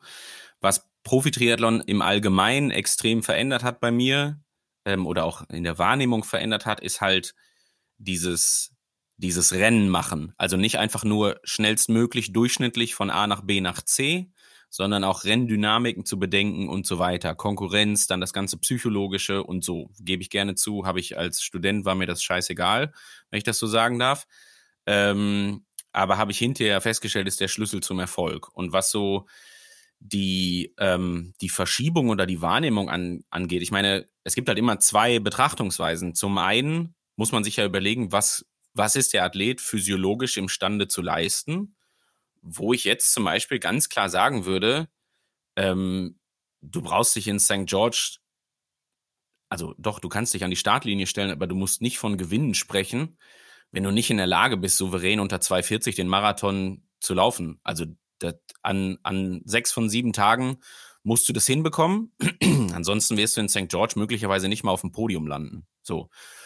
Und das liegt daran, dass aber auch ganz klar die Athleten physiologisch definitiv in der Lage sind, das zu tun. Ja, also die, die, die bekommen das hin. Von ihrer Leistungsfähigkeit werden wir eine Menge Leute haben, die, also wenn wir jetzt anfangen aufzuzählen, wie gesagt, ich mache es jetzt mal nicht, aber dann fallen mir spontan locker fünf, sechs, sieben, acht Athleten ein, die alle einen Marathon auch nicht nur in 2,39 laufen können, sondern vielleicht auch in 2,37 und 36 laufen können und von denen acht vielleicht auch drei, vier, wo ich auch sagen würde, ich meine, wir haben diese große Diskussion, hat es mal vor drei, vier Jahren gegeben, als Javi Gomez seinen Hawaii-Start angekündigt hat und gesagt hat, ja, mache ich in 2,35 und alle gesagt haben so, hier, ne, du hast nicht alle Latten am Zaun ähm, und ja, zu Recht, es war sein erstes Mal dann da auf der Insel, er ist kläglich gescheitert am Versuch, aber die Grundidee war keine falsche. Ne? Und die Grundidee ist heute, wird immer allgegenwärtiger. Also heute, wenn du schnell sein, also vorne das Rennen beenden willst, dann musst du irgendwie in der Lage sein, so auch zu denken, dass eine 235 äh, irgendwie machbar ist. So, und das ist das Physiologische. Und das andere ist ja diese unglaubliche Komplexität dieser Sportart. Also alles irgendwie auch im Blick zu haben, was, und jetzt verpacke ich es bewusst negativ, was dich trotz deiner Physiologie daran hindern kann, diese 2,35 zu laufen. Also banalstes Beispiel, ne, schaffst du es nicht, ernährungstechnisch, also energetisch das sinnvoll hinzubekommen, ja, dann wird's nichts. Also dann kannst du auch jemand sein, der das Potenzial hat, eine 2,29 zu laufen. Wenn du halt Kohlenhydrat, Flüssigkeitshaushalt etc. pp. nicht richtig sichergestellt hast, ja, dann wird's nichts. So, dann ist das halt ein relativ einfaches Prinzip. Ne? Und ist die Sportart natürlich auch extrem ehrlich in der Hinsicht. Ähm, und das ist so eine Geschichte, wo ich, also wo ich persönlich glaube, physiologisch, ja, safe, also passt, war mir immer schon irgendwie klar und was es dafür braucht und so weiter und so fort. Aber so diese ganze Komplexität und auch diese psychologische Komponente, da würde ich sagen, also jetzt auch, wie findet das Rennen denn statt? Also bin ich jetzt ein schlechterer Schwimmer, aber ein sehr guter Radfahrer und Läufer? Wie bekomme ich es denn hin, dass mein Athlet so lange auch mental im Rennen bleibt, auch wenn es am Anfang die ersten zwei, drei Stunden vielleicht mal zäh abläuft, dass sich das hinten raus bezahlt macht, der den Marathon in 2,36 läuft und am Ende vielleicht sogar gewinnt. So. Und diese ganze Renngestaltung ist ja so extremst unterschiedlich. Ich meine, wir, wir sehen das ja immer, wir reden jetzt auch in St. George davon. Wir haben jetzt beim, also Miami Clash da, diese Veranstaltung fand ich zum Beispiel beeindruckend zu sehen, was ein Sam Long auf die Füße stellt Anfang des Jahres. Hätte ich jetzt am Anfang nicht drauf, also hätte ich nicht unbedingt auf dem Podium gesehen in St. George. Nicht unbedingt, also ja, wird sehr gut sein, aber nach der Leistung zum Beispiel ist klar, okay, wenn der es schafft, also physiologisch kriegt er es hin, schnell zu laufen, schnell Rad zu fahren, ganz klar.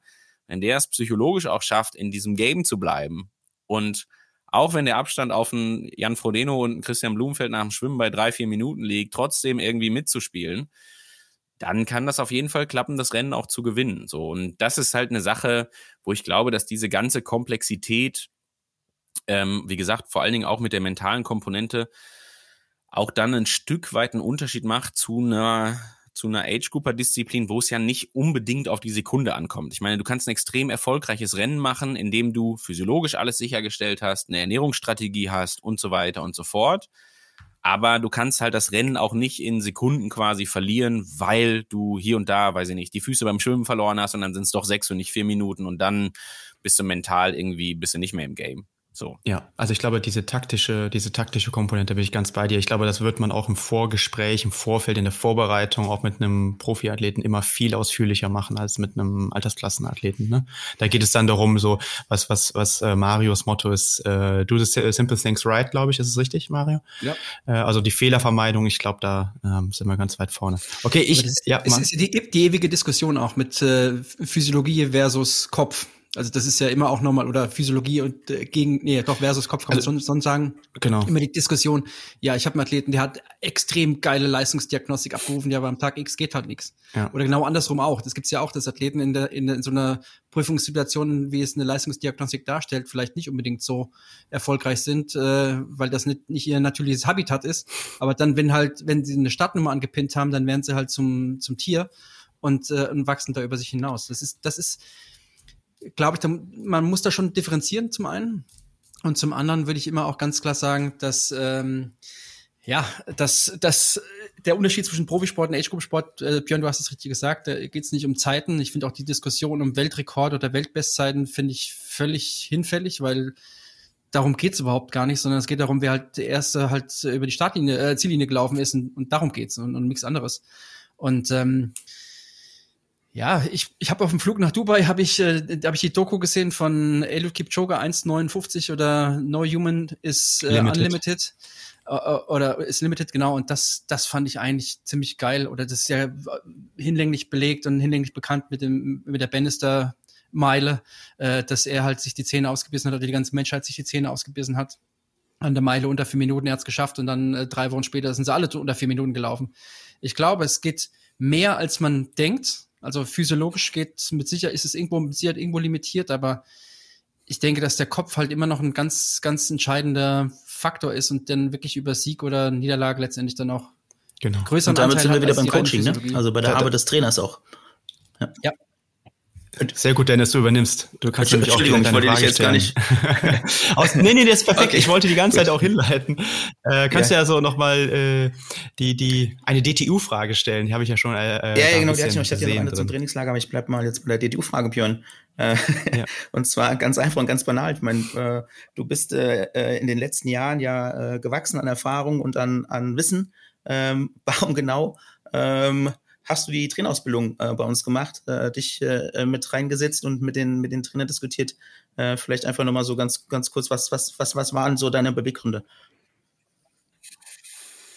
Ähm, dass Stillstand der Tod ist, um das mal direkt ganz polemisch zu sagen. Und wenn du als Coach für dich das Gefühl hast, äh, dass du alles weißt und kannst und nichts mehr dazulernen musst, dann hör ganz schnell auf. Finde ich ganz extrem wichtig, ähm, weil du hast das nie ausgelernt und du wirst nie hingehen äh, und sagen können, ich habe das jetzt hier komplett verstanden. Ich finde eines der, und das sage ich sehr häufig, eines der wichtigsten Eigenschaften, die ein Coach mitbringen muss, äh, ist auch ganz klar zu wissen, wo die eigene Kompetenz beginnt und vor allen Dingen, und das ist noch viel wichtiger, wo die eigene Kompetenz aufhört. Also ich selber stelle mich nicht an den Beckenrand und sage, ich bin ein arschgeiler Schwimmcoach. So, kann ich nicht. Gibt's hunderte Menschen, allein in diesem Land, die aus dem Schwimmen kommen und Co. und das alle besser hinkriegen als ich.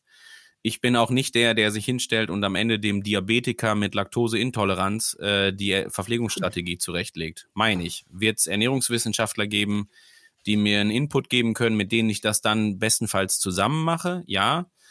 Ähm, aber da endet ganz klar die Kompetenz. So, und da auf das Feld werde ich würde es wahrscheinlich nicht mal, ich möchte mich nicht mal hinstellen und für einen Veganer die Alltagsernährung erklären. Bin ich raus. Also wirklich, müsste ich, bräuchte ich Input von außen und müsste ich dazulernen. Und das ist was, das, wenn dir das als Coach nicht klar ist, dass du ständig immer dazulernen musst, was ja durchaus auch anstrengend ist, um das auch mal ganz klar zu sagen, ähm, aber dann, dann wirst du das nicht gut machen in deinem Job. So, dann, wenn du das Gefühl hast, es sind immer die anderen schuld, dass es nicht funktioniert oder sowas halt, oder du hast für dich immer eine Ausrede gefunden und du bist nie selbstkritisch, dann ist das Quatsch. Und ich, um jetzt das ganz konkret mit der Trainerlizenz, ähm, das ist eine Sache, da, äh, da sage ich das auch immer wieder. Die, also als ich da war, ich bringe mal ganz konkrete Beispiele, gibt's natürlich äh, Teile der Ausbildung, die mir klar waren, wo du jetzt als studierter Sportwissenschaftler physiologisch das natürlich auf dem Schirm hast und so weiter, auch haben musst, auch ernährungstechnisch und so weiter. Und vielleicht ist es dir auch einfacher, mit Hypoxietraining umzugehen, als mit jemandem, der jetzt noch nicht äh, verstanden hat, wie das physiologisch alles so abläuft. Aber rein praktisch, ich meine, Mario hat sich gedrückt, äh, genau wie ich, ins Wasser zu gehen, weil, also Mario hatte wirklich die sensationell schlechte Ausrede, er habe seine Badehose vergessen. Ich erinnere mich. Das stimmt nicht, dran. das stimmt. Ich habe ein Loch im Trommelfell seit Jahren und Ja, ja, genau. Ja, das, also du hast es halt nur anders verpackt mit der Badehose. Ähm, Nee, und das sind halt einfach Geschichten oder auch dann die, die Lauftechnik-Seminare und so weiter und so fort. Der weibliche Zyklus. So, habe ich da garantiert nicht gesessen und bei äh, Dr. Susanne Weber gesagt, ja, Mai, komm, also, ne, du bist jetzt Gynäkologin, was willst du mir hier erzählen? Ich habe das ja alles schon drauf. Auf gar keinen Fall. Also, da musste ich vorbereiten, dann da sitzen und dann nachbereiten, damit ich einen Bruchteil von dem verstanden habe, was da die Übertragung gewesen ist, ne? Also, was ich da hätte lernen sollen. Und ähm, deswegen, das ist eine Geschichte, also ich kann es jedem immer nur empfehlen. Und ich sag mal, ich persönlich bin auch Fan davon, das bestmöglich irgendwie weiterzugeben, das Wissen. Also nicht hinzugehen und zu sagen, so hier, äh, ich habe jetzt hier ein tolles Betriebsgeheimnis, das ist mein Lieblingswort, ähm, das behalte ich jetzt gerade für mich. Also klassische Empfehlung, wenn Leute ein Betriebsgeheimnis haben, haben sie meistens wenig Know-how weil sie irgendwo die Sorge haben, dass ihnen das bisschen, was sie haben, abhanden kommt. Ähm, so, und da immer wieder dazu zu lernen und das auch an andere Leute zu verteilen und auch irgendwie Input zu vermitteln und so weiter und so fort, ist doch total geil. Und das, das, das finde ich auch deswegen so gut, weil ich mir sicher bin, dass weder ich noch die Leute, die auch jetzt hier zuhören, jemals ausgelernt haben. Das wird nicht passieren. Das ist also eine unendliche Geschichte. Und man versucht ja zum einen für sich das auszubauen, aber auch an die anderen weiterzugeben. Und da muss sich niemand Sorgen machen, dass das irgendwann endet. Und dann kannst du auch, also wenn du morgen noch drei Trainerlizenzen anbieten würdest und theoretisch kannst du wahrscheinlich das Thema oder die Themen gleich lassen und lediglich andere Referenten dahinstellen. Und wir wissen alle, wie eine Trainerausbildung aussieht. Ich meine, bleiben wir mal beim weiblichen Zyklus jetzt gerade und nehmen wir mal äh, Frau Dr. Weber. Die könnte ein ganzes Wochenende füllen mit Inhalten und ich würde in jeder einzelnen Sekunde was Neues gerade mitnehmen. Dafür, da, die, die, dass die das alleine in anderthalb Stunden verpacken muss, ist ja noch so riesig viel Potenzial dahinter, weil das so wichtig, weil das so inhaltlich gut ist und so weiter und jeder dann für sich das da rauszieht, was er glaubt, was er jetzt gerade in sein Coaching einbringen kann. Und das ist jetzt egal, ob auf welcher Ebene auch immer, ob das die physiologische ist, ob das die biomechanische ist, ob das die mentale, psychologische ist, die energetische, völlig egal. Man hat da nie ausgelernt und deswegen, na, ich schließe mit der gleichen Polemik wie am Anfang, Stillstand ist der Tod. Ja, mich haben ganz viele Leute an, angesprochen, auch warum ich jetzt ein Buch schreiben würde, ob ich nicht Angst habe, dass ich mir das eigene Wasser abgraben würde, dass ich jetzt irgendwie mein eigenes Business damit äh, konterkarieren würde. Also das ähm, habe ich auch nicht so richtig verstanden. Also ich bin da auch deiner Meinung, wenn du irgendwas weißt, dann gib's auch ruhig weiter. Das ist ja für mich auch so ein bisschen Jetzt geht es Richtung Philosophie, des Sinn des Lebens. Also Dinge, Dinge zu lernen und Dinge weiterzugeben. Also so wie wir es mit unseren Kindern machen, ist es ja letztendlich auch dann ja, vielleicht ein bisschen weittragend. Ah, nee, vergiss. Ich hab's nein, aber letzte, nein, nein, letzte Minute. Nicht schlecht. Genau. Und ich würde da jetzt aber gerne verstanden. Du wirst auch, ähm, und ich, ich hole dich jetzt hier raus, gerade aus der Situation. Ähm, Danke. Aber du wirst auch in zwei, drei Jahren hingehen und eine zweite Auflage rausbringen von dem Buch, weil du dich nicht hingesetzt hast und gesagt hast, so, das ist die Bibel, ihr macht das jetzt alle so, wie ich das hier einmal aufgeschrieben habe, sondern du wirst irgendwann sagen, ey, ich habe da dazugelernt, dass dies und das und jenes doch anders sein könnte, dass die Wissenschaft sich entwickelt hat und so weiter und so fort. Und jetzt mache ich es mal ähnlich, vielleicht philosophisch, wie du es gerade gesagt hast, aber wir haben in der und dann höre ich auch direkt mit Corona auf. Aber wir haben in der Corona-Zeit gesehen, dass auf einmal die Gesellschaft einen Bezug zur Wissenschaft bekommen hat und feststellen musste, dass Wissen sich wandelt und dass die Wissenschaft auch Erkenntnisse vier Monate später haben kann, die vor vier Monaten noch anders ausgesehen haben, weil Wissen dazugekommen ist. Und das ist ein immer weiter stetiger, wandelnder Prozess. Und das ist, deswegen ist das für dich als jemand, der das auch weitergibt, egal ob du einen Podcast machst oder ob du ein Coach bist, ist ja wurscht, ne? Aber auch als Coach machst du nichts anderes als Wissen weitergeben. Ähm, und deswegen musst du da ein Stück weit auch am Zahn der Zeit bleiben und darfst nie irgendwie diese Bequemlichkeit haben und sagen, ja, ich weiß das alles schon, ich brauche das nicht. Ganz kurzer Querverweis noch zum Thema Covid. Ähm, in Dubai hat der, der Race-Announcer gesagt, First Race after Covid. Also er hat es offiziell beendet ja. und hat die Pandemie, die weltweite Pandemie beendet. War, war schön. Ja, hast du schon was gelernt, Mario. Passt doch zum genau, Thema. Genau. Ironman, Ironman, Ironman heilt. Genau. Nein, aber äh, Björn, äh, cool. Also das mit dem ähm, Betriebsgeheimnis, das merke ich mir. Das finde ich super. Und, ja. und äh, Mario, die Kerbe kann ich auch nur hauen. Ähm, ist aber auch ein Prozess, den man vielleicht vielleicht selber durchlaufen muss, glaube ich. Ähm, klar ist, wenn man dann irgendwie in, das, in, dem, in dem Geschäft größer wird und dann denkt, okay, ich habe jetzt mir was aufgebaut und ich habe ein bisschen was an Wissen angesammelt, sage ich mal, ähm, dann ist es natürlich im ersten Schritt äh, sicherlich ein Prozess zu sagen, okay, ich ich teile das jetzt, ne, weil es kommt dann genau dieser Gedanke auch auf und der wird ganz schnell auch von außen an einen herangetragen. War bei uns nichts anderes mit dem YouTube-Channel. Ähm, da bist du, Sebastian, bist du jetzt blöd, äh, erklärst den Leuten, was VZ Max ist. Das, also das steht eigentlich in jedem Physiologiebuch so, ne? Ähm, ich weise nur darauf dahin, dass es dort steht. Und in dem Sinne, ähm, ja, finde ich cool. Und wenn wir das alle so in, in, der, in der Mission quasi so weitertragen, ähm, dann ist das doch eigentlich eine ganz schöne Geschichte. Äh, und dann haben wir ja hier den Dennis, der das sowieso quasi als Job hat hat, ja, also noch als, als klaren äh, Auftrag sozusagen. Ist doch eigentlich eine runde Geschichte. Ähm, Mario, ich glaube, du bist dran mit, äh, mit einer Frage. Ich, ich sehe da noch zwei, jetzt bin ich gespannt, welche du wählst. Ja, die, die dritte Frage hast du ja eigentlich schon fast be, be, be, äh, beantwortet. Wie viele echte Profis, also echte in Anführungsstrichen, kannst du wirklich ähm, äh, zeitgleich coachen? Hast schon, schon ein bisschen angerissen, dass es natürlich irgendwo limitiert ist, weil es äh, wegen der diversen Umstände nicht immer einfach ist, alles unter einen Hut zu bringen. Aber ich bin auch der Falsche, um das zu beurteilen, ehrlich gesagt, weil ich ähm, so viele Dinge zusätzlich noch auf dem Zettel habe, dass ich das gar nicht, ich will das gar nicht beurteilen. Ich will Frage das, kommt gleich dazu. Genau. Ja, ich, äh, okay, nicht, nicht vorwegnehmen. Also, okay, ich, ich, ich nehme es gar nicht vorweg, okay, aber das sei noch gesagt an der Stelle. Also ähm, ich habe versucht, da so einen kleinen Einblick zu geben, was da, was da so in der täglichen Arbeit irgendwie wichtig ist, aber ich bin nicht der Richtige dafür, um das zu beurteilen. Da muss man Leute fragen, die das wirklich 100 Prozent hauptberuflich machen, glaube ich. Ja, die, die Frage ist vielleicht auch einfach ein bisschen blöde, das kann schon sein, denn es gibt natürlich komplett, wie wir es eingangs auch schon gehabt haben, komplett untere Setups. Also den Trainer, der einen Squad um sich rum hat äh, und da wirklich à la Joel Filiol halt äh, tagtäglich on deck arbeitet und dann gibt's die Online-Coaches und dann gibt's halt diejenigen, die halt vielleicht auch noch ein Diagnostikunternehmen als Geschäftsführer führen. Also ich ziehe die Frage zurück und, und würde vielleicht mal eine andere Frage stellen, ähm, wenn ich darf nämlich was die Besonderheiten für dich sind, in, was, was die Unterschiede angeht in der alltäglichen Arbeit zwischen Age Group Coaching und Profi Coaching. Jetzt äh, machst du kein Age Group Coaching, also vielleicht musst du die Frage auch zurückziehen.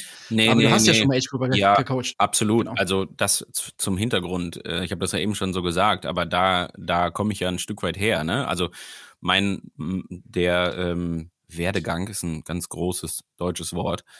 Ähm, aber der Werdegang ist ja so nach der Uni irgendwo so ähm, in einem Unternehmen zu arbeiten, in dem halt auch einfach logischerweise die Masse gerade zählt. Also im Sinne von, man hat eine gewisse Quantität an Athleten, die versucht man mit einem gewissen Anspruch zu einem gewissen Preis, mit einer gewissen Kapazität, alles, was man sich halt auch betriebswirtschaftlich so ausrechnen muss, je nachdem, wie man das gerade machen will, äh, die ich dann gecoacht habe. Und das waren zu Hochzeiten auch mal irgendwie 50, 60 Athleten. Wohlgemerkt immer noch ähm, unterteilt in Radfahrer und Triathleten. Ne? Also es war immer so ein Mischmasch. Und einen Radfahrer zu betreuen ist um ein Vielfaches einfacher als ein Tri also jetzt rein das Schreiben des Trainingsplans, machen es mal so, ist um ein Vielfaches einfacher als das Schreiben eines Triathlon-Trainingsplans. Ähm, und dann habe ich irgendwann auch mal gar nicht gecoacht. Also dann hatte ich mal so ah, kurzer, vielleicht, vielleicht ein Jahr oder anderthalb Jahre oder so, wo ich mich ausschließlich auf dieses Betriebswirtschaft, also das, die geschäftsführende Tätigkeit und Co. Ähm, beschränkt habe, was todeslangweilig war. Also was halt wirklich so, wo ich gemerkt habe, ich bin jetzt nicht mehr an der Front, deswegen dann, also dann fühle ich mich nicht als das, was ich eigentlich machen will.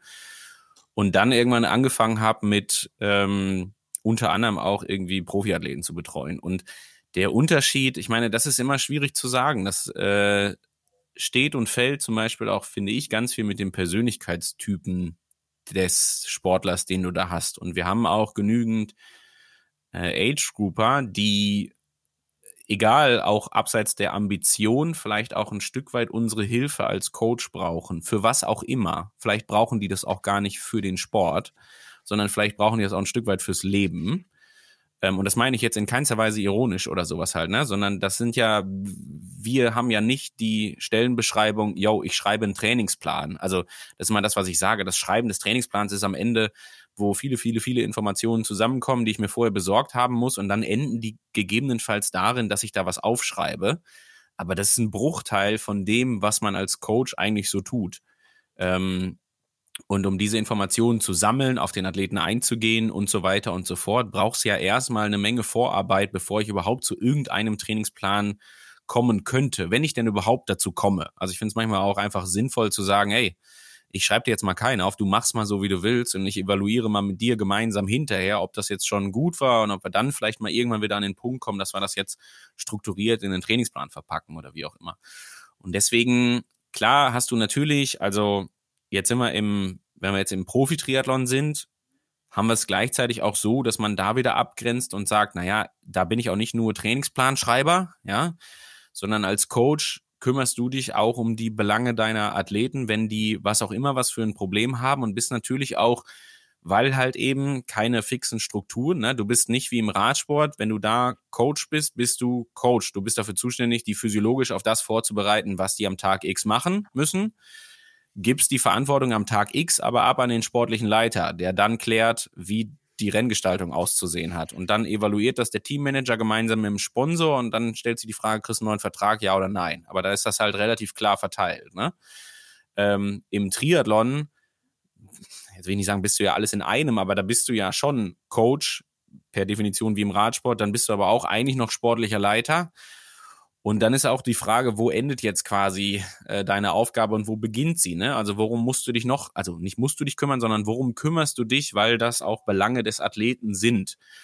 Und ich finde, du kannst das in einem Profibereich auch nicht abgrenzen und sagen, hier, das Sportliche ist meins, den Rest machst du bitte selber, weil das das Leben, ich sag's jetzt so doof, aber beeinflusst ja zu ganz großen Teilen auch das Sportliche. Das heißt, du kannst dich der Sache nicht verwehren, wenn der oder diejenige äh, zu Hause Stress hat, weil, weiß ich nicht, die Ehe kurz vor der vor der Scheidung steht, die sieben Kinder, äh, davon haben vier gerade Corona und Co. Und du sagst aber, äh, ja, ist alles gut und schön, aber das ist hier der Trainingsplan, also bitte, ne, machen.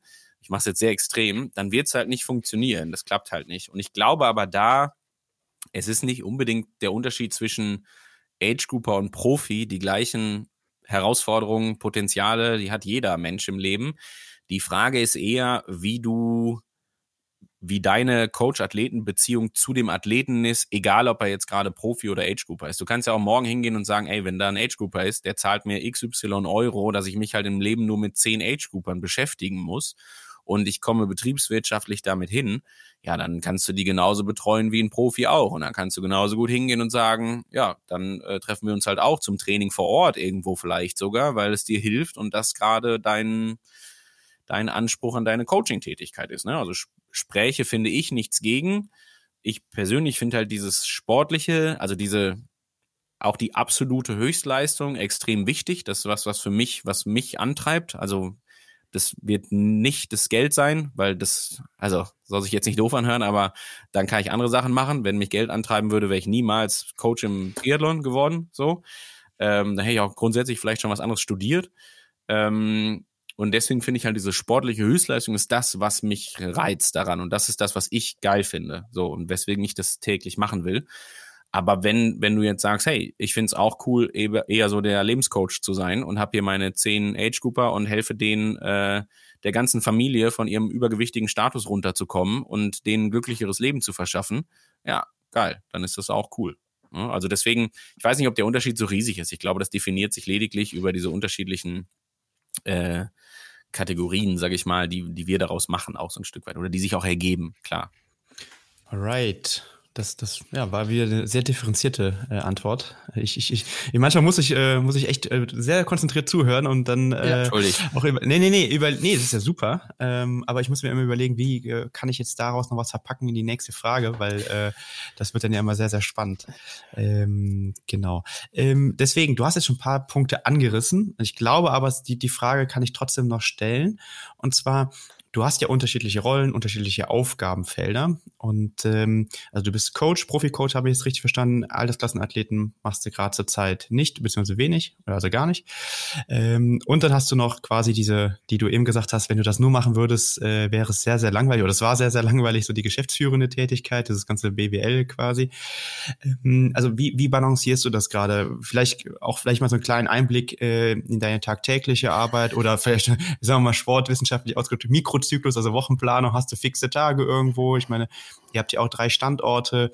Äh, hast du, sag ich mal, montags Meeting mit München, dienstags mit mhm. äh, äh, äh, Hamburg und mittwochs äh, mit Köln oder jetzt irgendwie so mal äh, dargestellt? Ja. Ähm, also jetzt in Bezug auf High Size und meine Person habe ich ja, ähm, das war der, der, wie sagt man das, positiv ausge, also der Super-GAU, aber nicht in, also ich weiß nicht, wie es gerade positiv, aber der Schlüssel zum Erfolg, sagen wir es jetzt einfach, äh, ist, dass, dass, dass ich das nicht alleine mache, sondern äh, dass ich da mit Hosea Frick einen Geschäftsführer habe, der viel besser im Alltag drin ist als ich. Also der sich viel besser um Mitarbeiterbelange, Organisation vor Ort und so weiter, Kundenmanagement etc. pp kümmert und wenn es den nicht gäbe, ganz ehrlich, dann kann, kannst du nur eins machen, weil immer natürlich der Anspruch da sein muss, das alles vernünftig und sehr gut nach eigenem Anspruch zu machen. Und das würde nie funktionieren, wenn es den nicht gäbe. So, das ist schon mal klar. Und deswegen glaube ich, wenn, also ein 15-köpfiges Unternehmen zu leiten und nebenher Profi-Triathlon zu machen, weiß ich nicht, wie das sein, wie das sich ausgehen könnte, weil du hast halt einfach die, also und so viel jetzt gerade zum Mikro-Makro-Zyklus quasi. Ich arbeite immer in Wellen, wenn du so willst. Ne? Du hast halt äh, im Profi-Triathlon hast ein gewisses Grundrauschen, wenn du zu Hause bist, klar, weil telefonieren, Trainingspläne schreiben, tickern, keine Ahnung. Ähm, aber wenn ich im Trainingslager bin und das dann gerne auch mal drei Wochen am Stück oder ich habe einen Wettkampf, dann mache ich nichts anderes nebenher. Also dann ist das 100% Profi-Triathlon, weil du niemals es hinbekommst, in diesem Tagesablauf irgendwas anderes zu machen. Und wenn du dann wieder zu Hause bist, okay, dann hast du vielleicht zwei, drei Wochen Zeit dazwischen und dann in, sinngemäß fährst du jetzt den Profi-Triathlon auf den Grundrauschen zurück und kümmerst dich dann wellenartig um andere Dinge. So. Und ähm, das klappt meines Erachtens nur, wenn du das nicht alles alleine machst. Ich meine, wir haben noch diese Power and Pace Geschichte, die ich mit, Frank Wechsel und Co. mit dem Triathlon Magazin zusammen mache. Das war am Anfang eine Idee, wo wir gedacht haben, ja, das ist ein kleines Ding, das können wir mal machen. Ähm, und das ist so viel größer geworden, dass auch das die Herausforderung mit sich brachte, dem auch Genüge zu tun und da für sich selber auch eine Möglichkeit zu finden, wie man das gut hinbekommt. Dann Podcast einmal die Woche brauche ich euch nicht zu erzählen. Ne? Wir sitzen jetzt hier seit äh, gleich zwei Stunden mit Vorgespräch und Co. Und da hat jetzt noch keiner eine Postproduktion von gemacht und noch keiner irgendwie sich die Fragen überlegt, gedanklich beim, beim Zeitbudget. Und auch das futtert Zeit. Aber ich meine, der Grundtenor ist immer ganz klar. Wenn das Bock macht, dann äh, mache ich das. Ne? Also ich könnte auch beim Podcast sagen, ja komm, lass gut sein. Warum sollst du dir den Scheiß antun? Aber es macht mir Spaß und ich möchte das machen. Und wenn ich das möchte, dann mache ich das auch. Und irgendwann werde ich vielleicht sagen, so, nee, ich möchte das jetzt nicht mehr. Und dann werde ich auch ganz einfach damit aufhören. Und irgendwann werde ich das aber vielleicht auch bei anderen Sachen sagen. Also vielleicht werde ich auch irgendwann im Profi-Triathlon sagen, dass ich das nicht mehr so machen kann, wie ich das für meinen Anspruch gerne machen wollen würde. Und dann höre ich damit auf. Das ist ganz einfach, ne, ehrlich gesagt.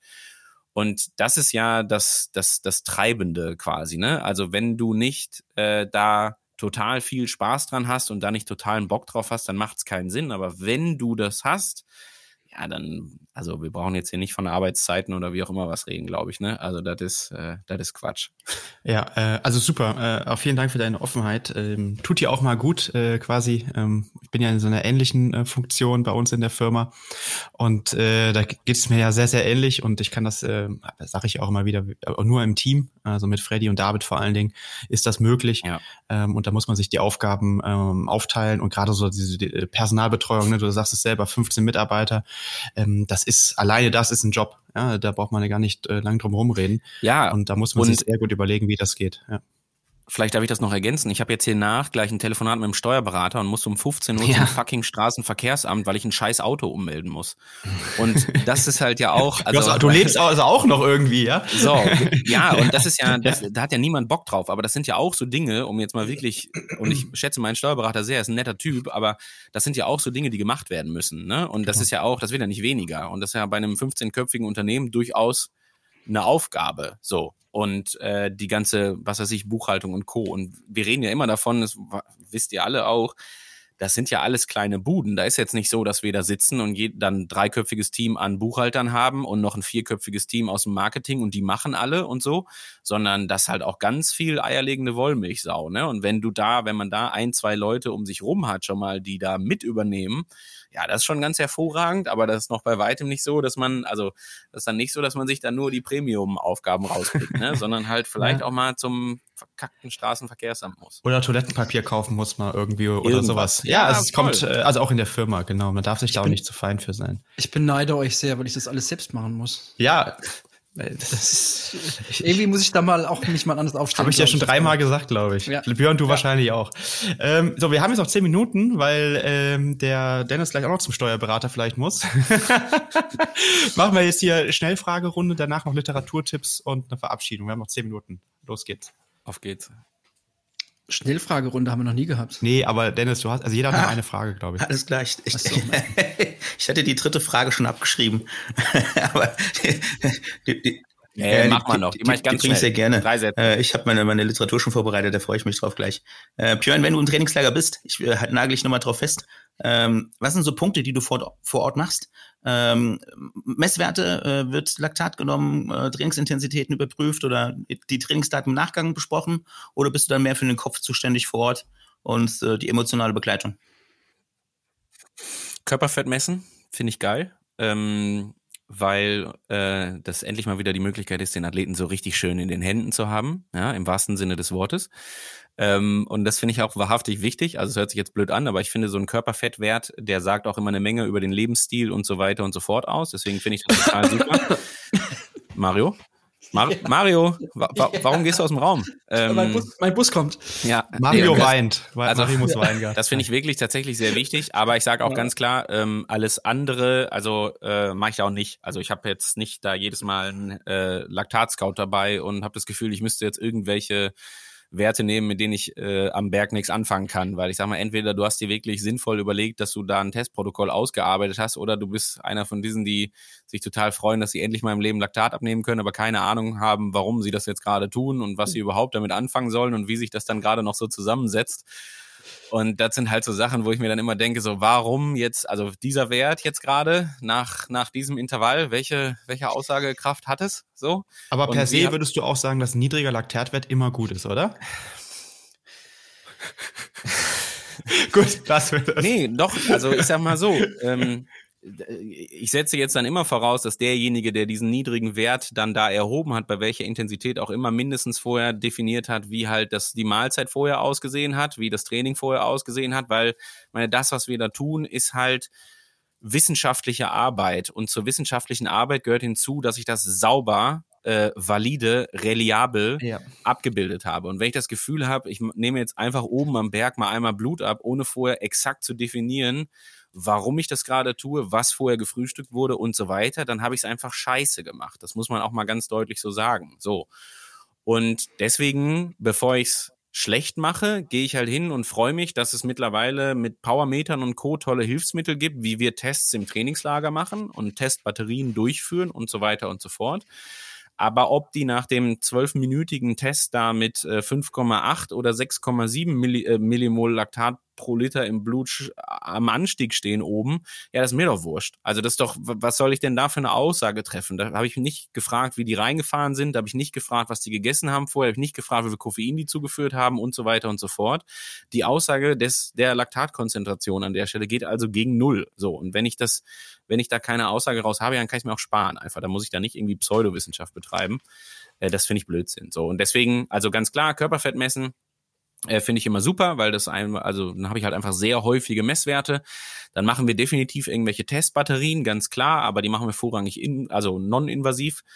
Ähm, und dann ist das ganz viel Stimmung, aber auch, ne, man hat immer so einen gewissen, eine gewisse Agenda, wo man sagen kann, hier, Fehlervermeidungssportart, lass uns mal rausfinden, welches Gel dir taugt. Taugen dir davon auch 90 Gramm in einer Stunde, wenn du die bei der und der Einheit und der und der Temperatur fährst und so weiter.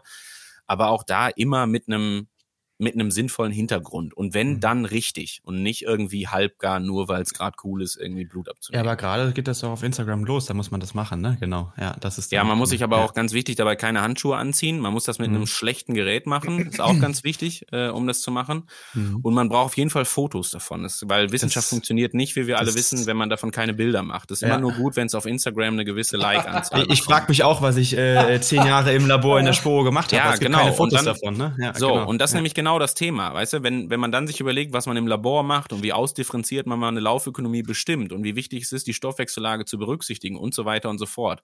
Und dann hast du, also nicht du jetzt im Sinne von, aber du bei Instagram das Gefühl, du kannst jetzt hier gerade mal kurz einmal so ein bisschen da versuchen, mit deinen wulstigen Händen ins Ohrläppchen zu pieksen und irgendwas dabei rauszubekommen. Ja, entschuldige bitte. Also da, wie man merkt, ist es durchaus ein Thema, wo ich mir als Sportwissenschaftler auch denke, was soll die Scheiße? Also macht es doch, wenn bitte vernünftig und schreibt euch doch nicht irgendwie da Laktatmessung äh, in eure ja. Insta-Bio jetzt gerade oder für euren verdammten Instagram-Post, nur weil ihr gerade das Gefühl habt, ihr müsst das machen. Man offenbart sich damit, finde ja. ich. Ja, plus äh, es ist auch der Grund, äh, warum ich, also wir wurden schon öfters gefragt, wenn man ein Video dazu machen kann, deswegen mache ich es nicht. Ja, das, du kannst, ich kann jemanden, ich kann einem Affen, Schimpansen beibringen, Laktat abzunehmen, aber das hilft ja niemandem weiter. Richtig. Genau. aber ähm, super. Jetzt hier Haken dran. Ja, Mario. Wir, haben, wir, haben, wir haben nicht mehr so viel Zeit und ich glaube, ich muss meine Frage dann irgendwann auf eine spätere Folge schieben. Ich wollte dich fragen, was du von der Laufmaus hältst.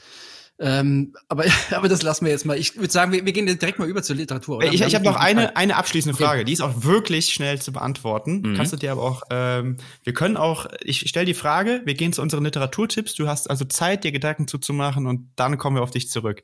Alles die klar. Frage ist, was war bisher deine größte Herausforderung als Coach? Nicht als, sag ich mal, Unternehmer, Geschäftsführer, sondern wirklich als Coach. So, Dennis, dein Literaturtipp. Er muss sich noch entmuten. Sonst übernimmt Mario schnell. Dann, dann steige ich ein. Ich habe ein Buch, äh, das mich auch mit ein paar Jahren schon begleitet hat. Es heißt Conscious Coaching oder gibt's mittlerweile gibt's auch auf Deutsch die Kunst, ein guter Trainer zu sein von Brett Bartholomew. Äh, eigentlich ein gutes Buch, was man wirklich empfehlen kann. was zeigt, dass eben äh, dass es ganz unterschiedliche Athletentypen gibt. Äh, Archetypen, von Archetypen schreibt er, die äh, unterschiedliche Bedürfnisse haben, eine unterschiedliche Form der Kommunikation brauchen.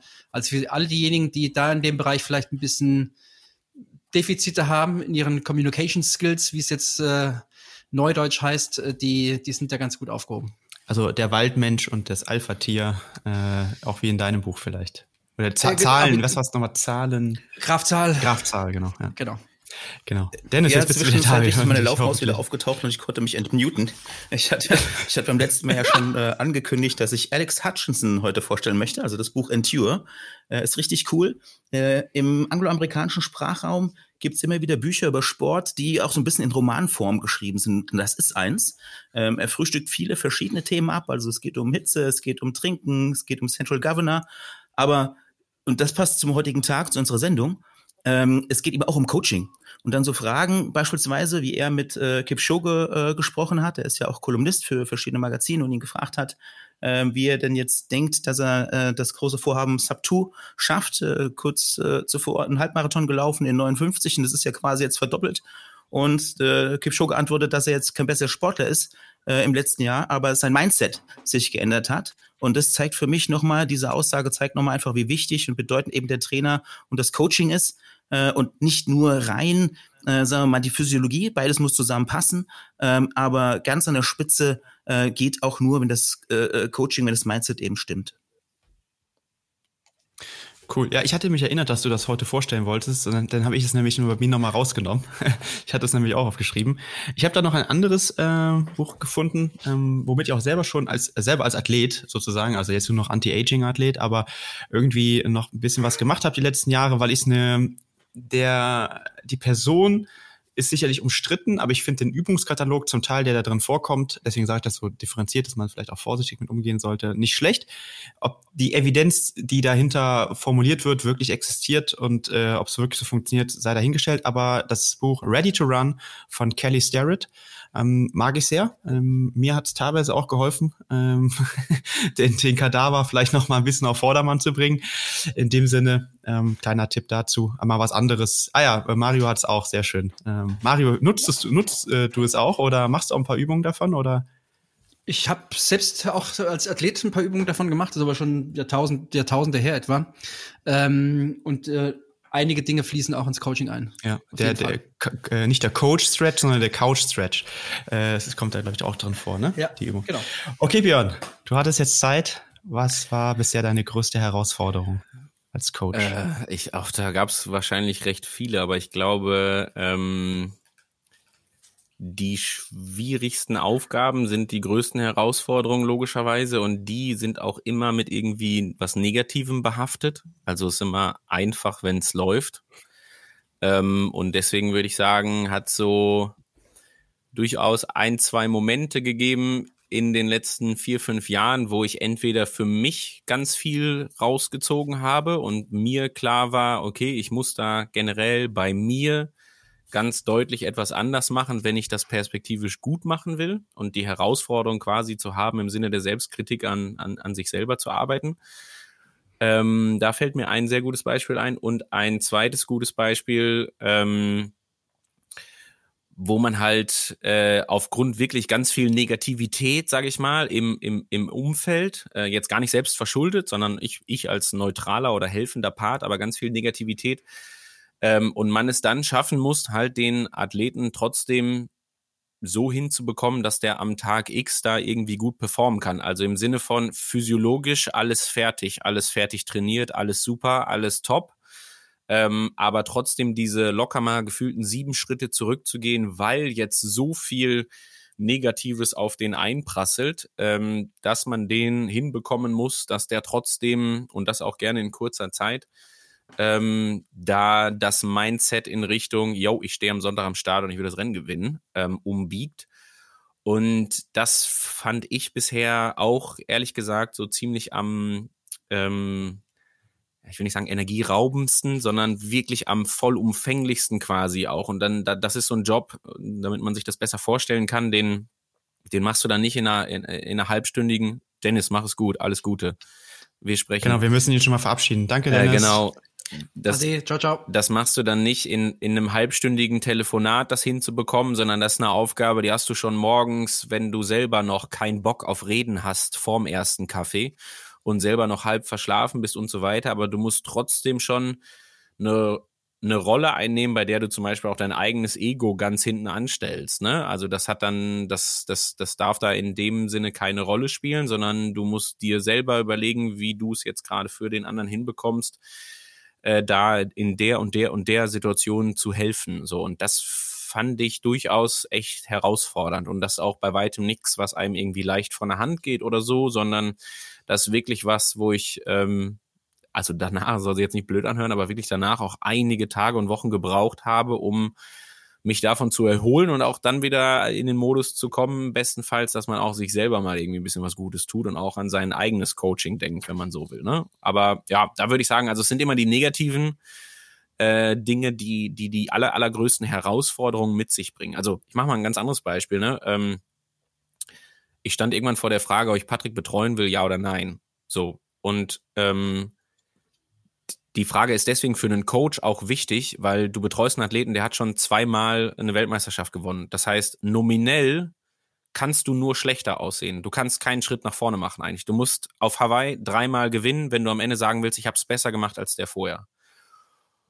Und das kann nicht klappen. So, das heißt, du gehst in eine Geschichte rein, wo du sagst, okay, wirklich jetzt rein von, also das kann vielleicht auch klappen, aber wir brauchen jetzt nicht davon reden, wie äh, wie überambitioniert das Ziel zum Zeitpunkt X auch gewesen wäre. Ne? Also ich glaube immer noch dran, dass das klappen kann, ja, und ich würde es auch nicht machen, wenn ich nicht zumindest mal ein, zwei WM-Titel irgendwie gerne auf dem, auf dem, mir bei LinkedIn oder bei Insta in die Bio schreiben wollen würde. Ähm, aber äh, das war halt klar, dass das nominell nicht klappen kann. Aber ich habe ganz viele andere Punkte gehabt, wo ich für mich persönlich gedacht habe, okay, ich möchte mir selber gerne die Herausforderung stellen, den schnell zu machen. Da habe ich null, null Angst vor gehabt. Also es war für mich ganz klar, wo ich gedacht habe, ey, ich habe so viele Werkzeuge an der Hand, wie ich dafür sorgen kann, dass der auf jeden Fall schneller läuft. Ich bin am Anfang immer gefragt worden, wie willst du das denn hinkriegen, dass der schneller Rad fährt? Da habe ich gefragt, was das für eine blöde Frage ist, warum der denn nicht schneller schwimmen und schneller laufen sollte. Also was soll ich denn machen? Soll ich dann hingehen und sagen, naja, eine 2,39 ist super, lass mal die nächsten zehn Jahre eine 2,39 laufen. Das ist ja Schmarrn. Also das kann ja niemals der Anspruch sein. Und dann habe ich immer gesagt, naja, ich stelle mir ja die Frage nicht nur fürs Radfahren, sondern ich frage mich ja auch, was muss der denn tun, um eine 2,35 zu laufen? Wir haben das Thema eben passend gehabt. Aber das war irgendwas, wo ich auch heute noch sagen würde, habe ich null Angst oder was auch immer was vorgehabt, weil ich mir sicher war, das funktioniert und dann Kleinigkeiten wie, was weiß ich, sich das bisherige Training angeguckt und geguckt, was es dafür gebraucht hat, um 2,39 zu laufen, um dann rein physiologisch zu sagen, läuft, passt, krieg, kriegen wir auf jeden Fall hin, ne? kein Thema.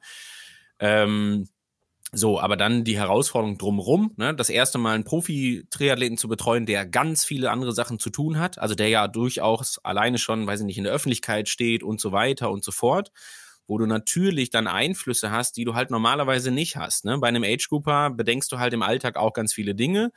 Jetzt im, im Falle von Patrick zum Beispiel gibt's halt super viele, was weiß ich, Sponsoren, Termine und hast du nicht gesehen. Und das sind alles auch Sponsoren, wo du dann sagst, ja, Mai, die, die, letztendlich sorgen die ja auch für meine Existenz im Umkehrschluss, wenn man so will. Da gehst du jetzt nicht hin und sagst, ja, nee, sorry, den halben Tag hat er keine Zeit für eine Pressekonferenz, der muss jetzt hier trainieren und so weiter. Ne? Das machst du halt nicht. So, und ähm, ja, das sind halt alles so Geschichten, wo die Herausforderungen dann auf anderer Ebene stattfinden, aber die größten waren immer die, die, die negativ waren und wo du, wo du dann ganz schnell feststellst, und negativ sind die nie sportlich. Ne? Also es, so sehe ich es immer, ist, ich finde, sportlich finde ich immer eine Begründung. Ich habe immer die alle Möglichkeiten, äh, hinzugehen und zu sagen, okay, ich kann jetzt gerade energetisch begründen, warum es nicht geklappt hat, ich kann es trainingstechnisch begründen, ich kann es physiologisch begründen, wie auch immer, biomechanisch begründen und so weiter. Da, das ist nie eine Herausforderung, die jetzt irgendwie extrem groß ist, weil dafür haben wir genug Möglichkeiten, das alles zu überwachen und so weiter und so fort. Aber die mentale Komponente und die Negativität und so weiter, die dann eine Rolle spielt, das sind, glaube ich, die Sachen, die wirklich schwierig sind und wo man auch selber dran wachsen muss. Ja, ich glaube, das würden wir ja auch so bestätigen. Ne? Ähm, man fragt, also du hast es ja gut formuliert, wenn es läuft, dann, dann ist es meistens irgendwie nicht so, dass man sich fragt, äh, warum ist gut gelaufen, dann ist es auch eigentlich relativ einfach, aber vor allen Dingen dann, wenn es mal nicht gut gelaufen ist, äh, dann kommt die Herausforderung. Wobei, ich habe letztens ein, ähm, ich weiß nicht, ob es ein Interview war oder ein Podcast mit Toto Wolf, das ist der Manager vom, vom äh, Mercedes F1-Team, äh, Formula One-Team. Formel 1, so sorry, äh, in Deutsch, auf Deutsch. Ähm, und der gesagt hat, nee, wir fragen uns vor allen Dingen immer dann, wenn es gelaufen ist, warum ist es denn gut gelaufen? Und das ist eigentlich sein Hauptlearning und sein Hauptansatz. Äh, gut, kleiner Verweis. Absolut. Dennis ist zurück, ist zurück. Ich bin wieder da. Ich, ich möchte jetzt nochmal ganz kurz mitreden. Das ist so spannend hier bei euch, ähm, bei uns. Ähm, ich ich finde es einfach wichtig, und das habe ich immer wieder auch in, in meinen Stationen so gehandhabt, egal ob Equipe Nürnberger oder, oder, oder, dass einfach die Aufgabe des Trainers ist, bei dem Sportler zu sein, dem es nicht so gut ging, wo es nicht so gut ging. Ähm, der Sportler, der Erfolg hatte, der ist selten allein. Das sind immer Leute irgendwo außenrum. Also da ist immer irgendjemand da und wenn es die Eltern oder die Familie sind oder wie auch immer, und häufig äh, sind, äh, äh, sagen wir mal, das ist so die eine wichtige Aufgabe, die ich immer wieder versuche dann auch mitzugeben und zu sagen, Leute, ähm, ne, der Erfolg ist immer schön, aber die anderen brauchen euch. Genau. Was ja dann nochmal eine ganz andere Bedeutung hat in einem Team. Ne? Also, um das auch mal zu sagen, das ist ja, äh, ich bin immer wieder und ich habe mit vielen Leuten zu tun, die in irgendwelchen Teamsportarten arbeiten und Head Coach zu sein in einem Fußballteam. Ich meine, wir verfolgen das täglich in den Medien. Das ist immer schön und nett zu sehen. Jetzt gerade, keine Ahnung, Felix Magath bei Hertha BSC. Da denkt man sich so, okay, warum vielleicht? Ähm, aber die Aufgabe, die die haben, ist auch wirklich mannigfaltig. Und da geht es nämlich dann auch ganz viel, also nochmal wahrscheinlich deutlich mehr um das Psychologische, weil du musst alle irgendwie an Bord haben. Du kannst nicht ne, sagen, hier, du hast jetzt deine drei guten Jungs und die werden es schon regeln und so. Und das im Triathlon definitiv, so finde ich, auf jeden Fall einfacher. Du kannst auch im Umfeld im Zweifelsfall austauschen, äh, ohne dass du den Athleten austauschen musst. Also vielleicht gibt es da auch Situationen, wo du sagst, ja, ja, wir, wir ändern im Umfeld mal ein, zwei Dinge, ähm, die dir am Ende vielleicht sogar weiterhelfen, wo vielleicht eine gewisse Negativität irgendwie ist, die, die man dir wegnehmen muss, ne? also wo man dir helfen muss. Das ist aber ja egal, das ändert ja an einem Athleten nichts. Aber in einem Teamgefüge zu sagen, okay, ich muss jetzt irgendwie dem und dem und dem auf der Ebene helfen, damit das auch das gesamte, damit die gesamte Einheit funktioniert, ja, ist eine krasse Herausforderung. Ich, ich glaube, dass deshalb auch, äh, sorry, Mario. Mach nee, mach du, mach du, mach du. Ich, ich glaube, also so ganz kurz, ich glaube, dass deswegen auch wir immer mehr differenzieren müssen oder vielleicht auch dieser, dieses ganz schmaler Grad zwischen Coach und Manager. Also, und ich glaube, das sind die im, im, im englischsprachigen Raum, im, im englischsprachigen Fußball, in der Premier League mit dem, mit dem Teammanager, glaube ich, auch gar nicht so falsch aufgestellt. Voll. Weil die haben ja super viel, also das ist dann mal eine ganz andere Struktur, aber ich glaube, dass diese Aufgabe, ähm, es vielleicht sogar fast besser ausdrückt. Du hast es ja eben auch schon mal gesagt, in dem Sinne, es sind ja viel mehr Aufgaben auch noch und man kann es kaum abgrenzen. Also ich sage auch mal ein Beispiel von mir, wenn man ein gewisses Netzwerk aufgebaut hat und wenn man relativ lange in dem Sport ist, dann kann man auch mal irgendwo einen Link zu einem Sponsor zum Beispiel herstellen. Das ist ja eigentlich nicht meine Aufgabe, es müsste eigentlich das Management machen, wenn eins vorhanden ist, hast du eben auch schon angemerkt. Und äh, dementsprechend ähm, ist das ja dann gar nicht mehr eine Coaching-Geschichte, sondern vielleicht viel, viel mehr dann Richtung Manager. Äh, Mario, du hattest, äh, wolltest noch was sagen. Ja, das, das Beispiel Fußball wollte ich auch bringen. Ich meine, es ist doch immer faszinierend, dass eine Mannschaft irgendwie nicht funktioniert und dass die einfach gegen den Abstieg spielen und dann wird der Trainer ausgetauscht und der kommt und auf einmal können die laufen wie die Hasen. Also der hat ja nicht innerhalb von, von einer Woche physiologisch die komplett umgedreht, sondern es zeigt ja einfach nur, dass, dass der die richtige Köpf, äh, Knöpfe im, im, in den Köpfen gedrückt hat und dass es dann wieder geht. Und das ist, glaube ich, echt ein ganz wichtiger Punkt, den man immer wieder mit, mit, mit einbeziehen sollte, dass es nicht nur Physiologie ist oder die, die motorischen Eigenschaften, äh, Kraft, äh, Ausdauer, whatever, Schnelligkeit, sondern es geht einfach auch darum, Menschen, so blöd es jetzt klingen mag, äh, und in Deutschland leider ein bisschen negativ behaftet ist, aber halt zu führen. Also, dass man als Führer vorangeht und denen auch wirklich dann, dann, dann zeigt, was sie eigentlich tun sollen. Und am Ende ist es, glaube ich, egal, ob die jetzt 12 mal 800 oder 15 mal 800 gelaufen sind, sondern es geht einfach darum, dass man, dass man den Sportler so viel Vertrauen einimpft oder implementiert, dass er wirklich auch denkt, okay, alles klar, jetzt habe ich alles richtig gemacht und jetzt geht's halt vorwärts. Dieses Vertrauen zu vermitteln oder diese Stärke zu vermitteln, das ist für mich glaube ich, viel wichtiger manch, in manchen Bereichen, bei, manchen Athleten, als jetzt wirklich nur zu sagen, du musst den ausgeklügelsten Trainingsplan auf diesem Planeten haben. Das ist, das ist auch wichtig, dass es, das natürlich stimmt, das ist die Basis von allem, aber am Ende des Tages geht es wirklich darum, den an die Hand zu nehmen und zu führen. Ja, aber das ist genau die Frage, ne? Das ist dann deine Coaching-Philosophie, die du als Trainer entwickeln musst. Das heißt mal, da gibt es natürlich die Form Coaching is Leadership aber es gibt ja auch andere Formen noch, ne? wie, wie, wie sich sowas entwickeln kann. Und ich glaube, das ist schon ein Punkt, ähm, wo jeder Trainer auch für sich, sagen wir mal, eine, eine Coaching-Philosophie entwickeln muss. Äh, und das ist eigentlich so eine, so eine, so eine Langzeitaufgabe. Ähm, die einen begleiten sollte. Das, das schreit nach einer einer Fortsetzung oder nach einer Wiederholung. Björn. Ich wollte gerade fragen, äh, wie lange wir noch Zeit haben. Ja, also, ich, muss, ich muss leider weg. Äh, ich ich, ich komme schon zu spät zu meinem nächsten Termin, aber das gut, war es mehr gut. als wert. Ähm, Björn, vielen lieben Dank, dass du dir erst einmal die Zeit genommen hast. Ähm, das ist, wir haben es gemerkt, an deinem, deinem Zeitplan nicht immer selbstverständlich, dass man sich hier für die Zeit nehmen kann und dann auch noch nimmt. Also erstmal vielen Dank dafür.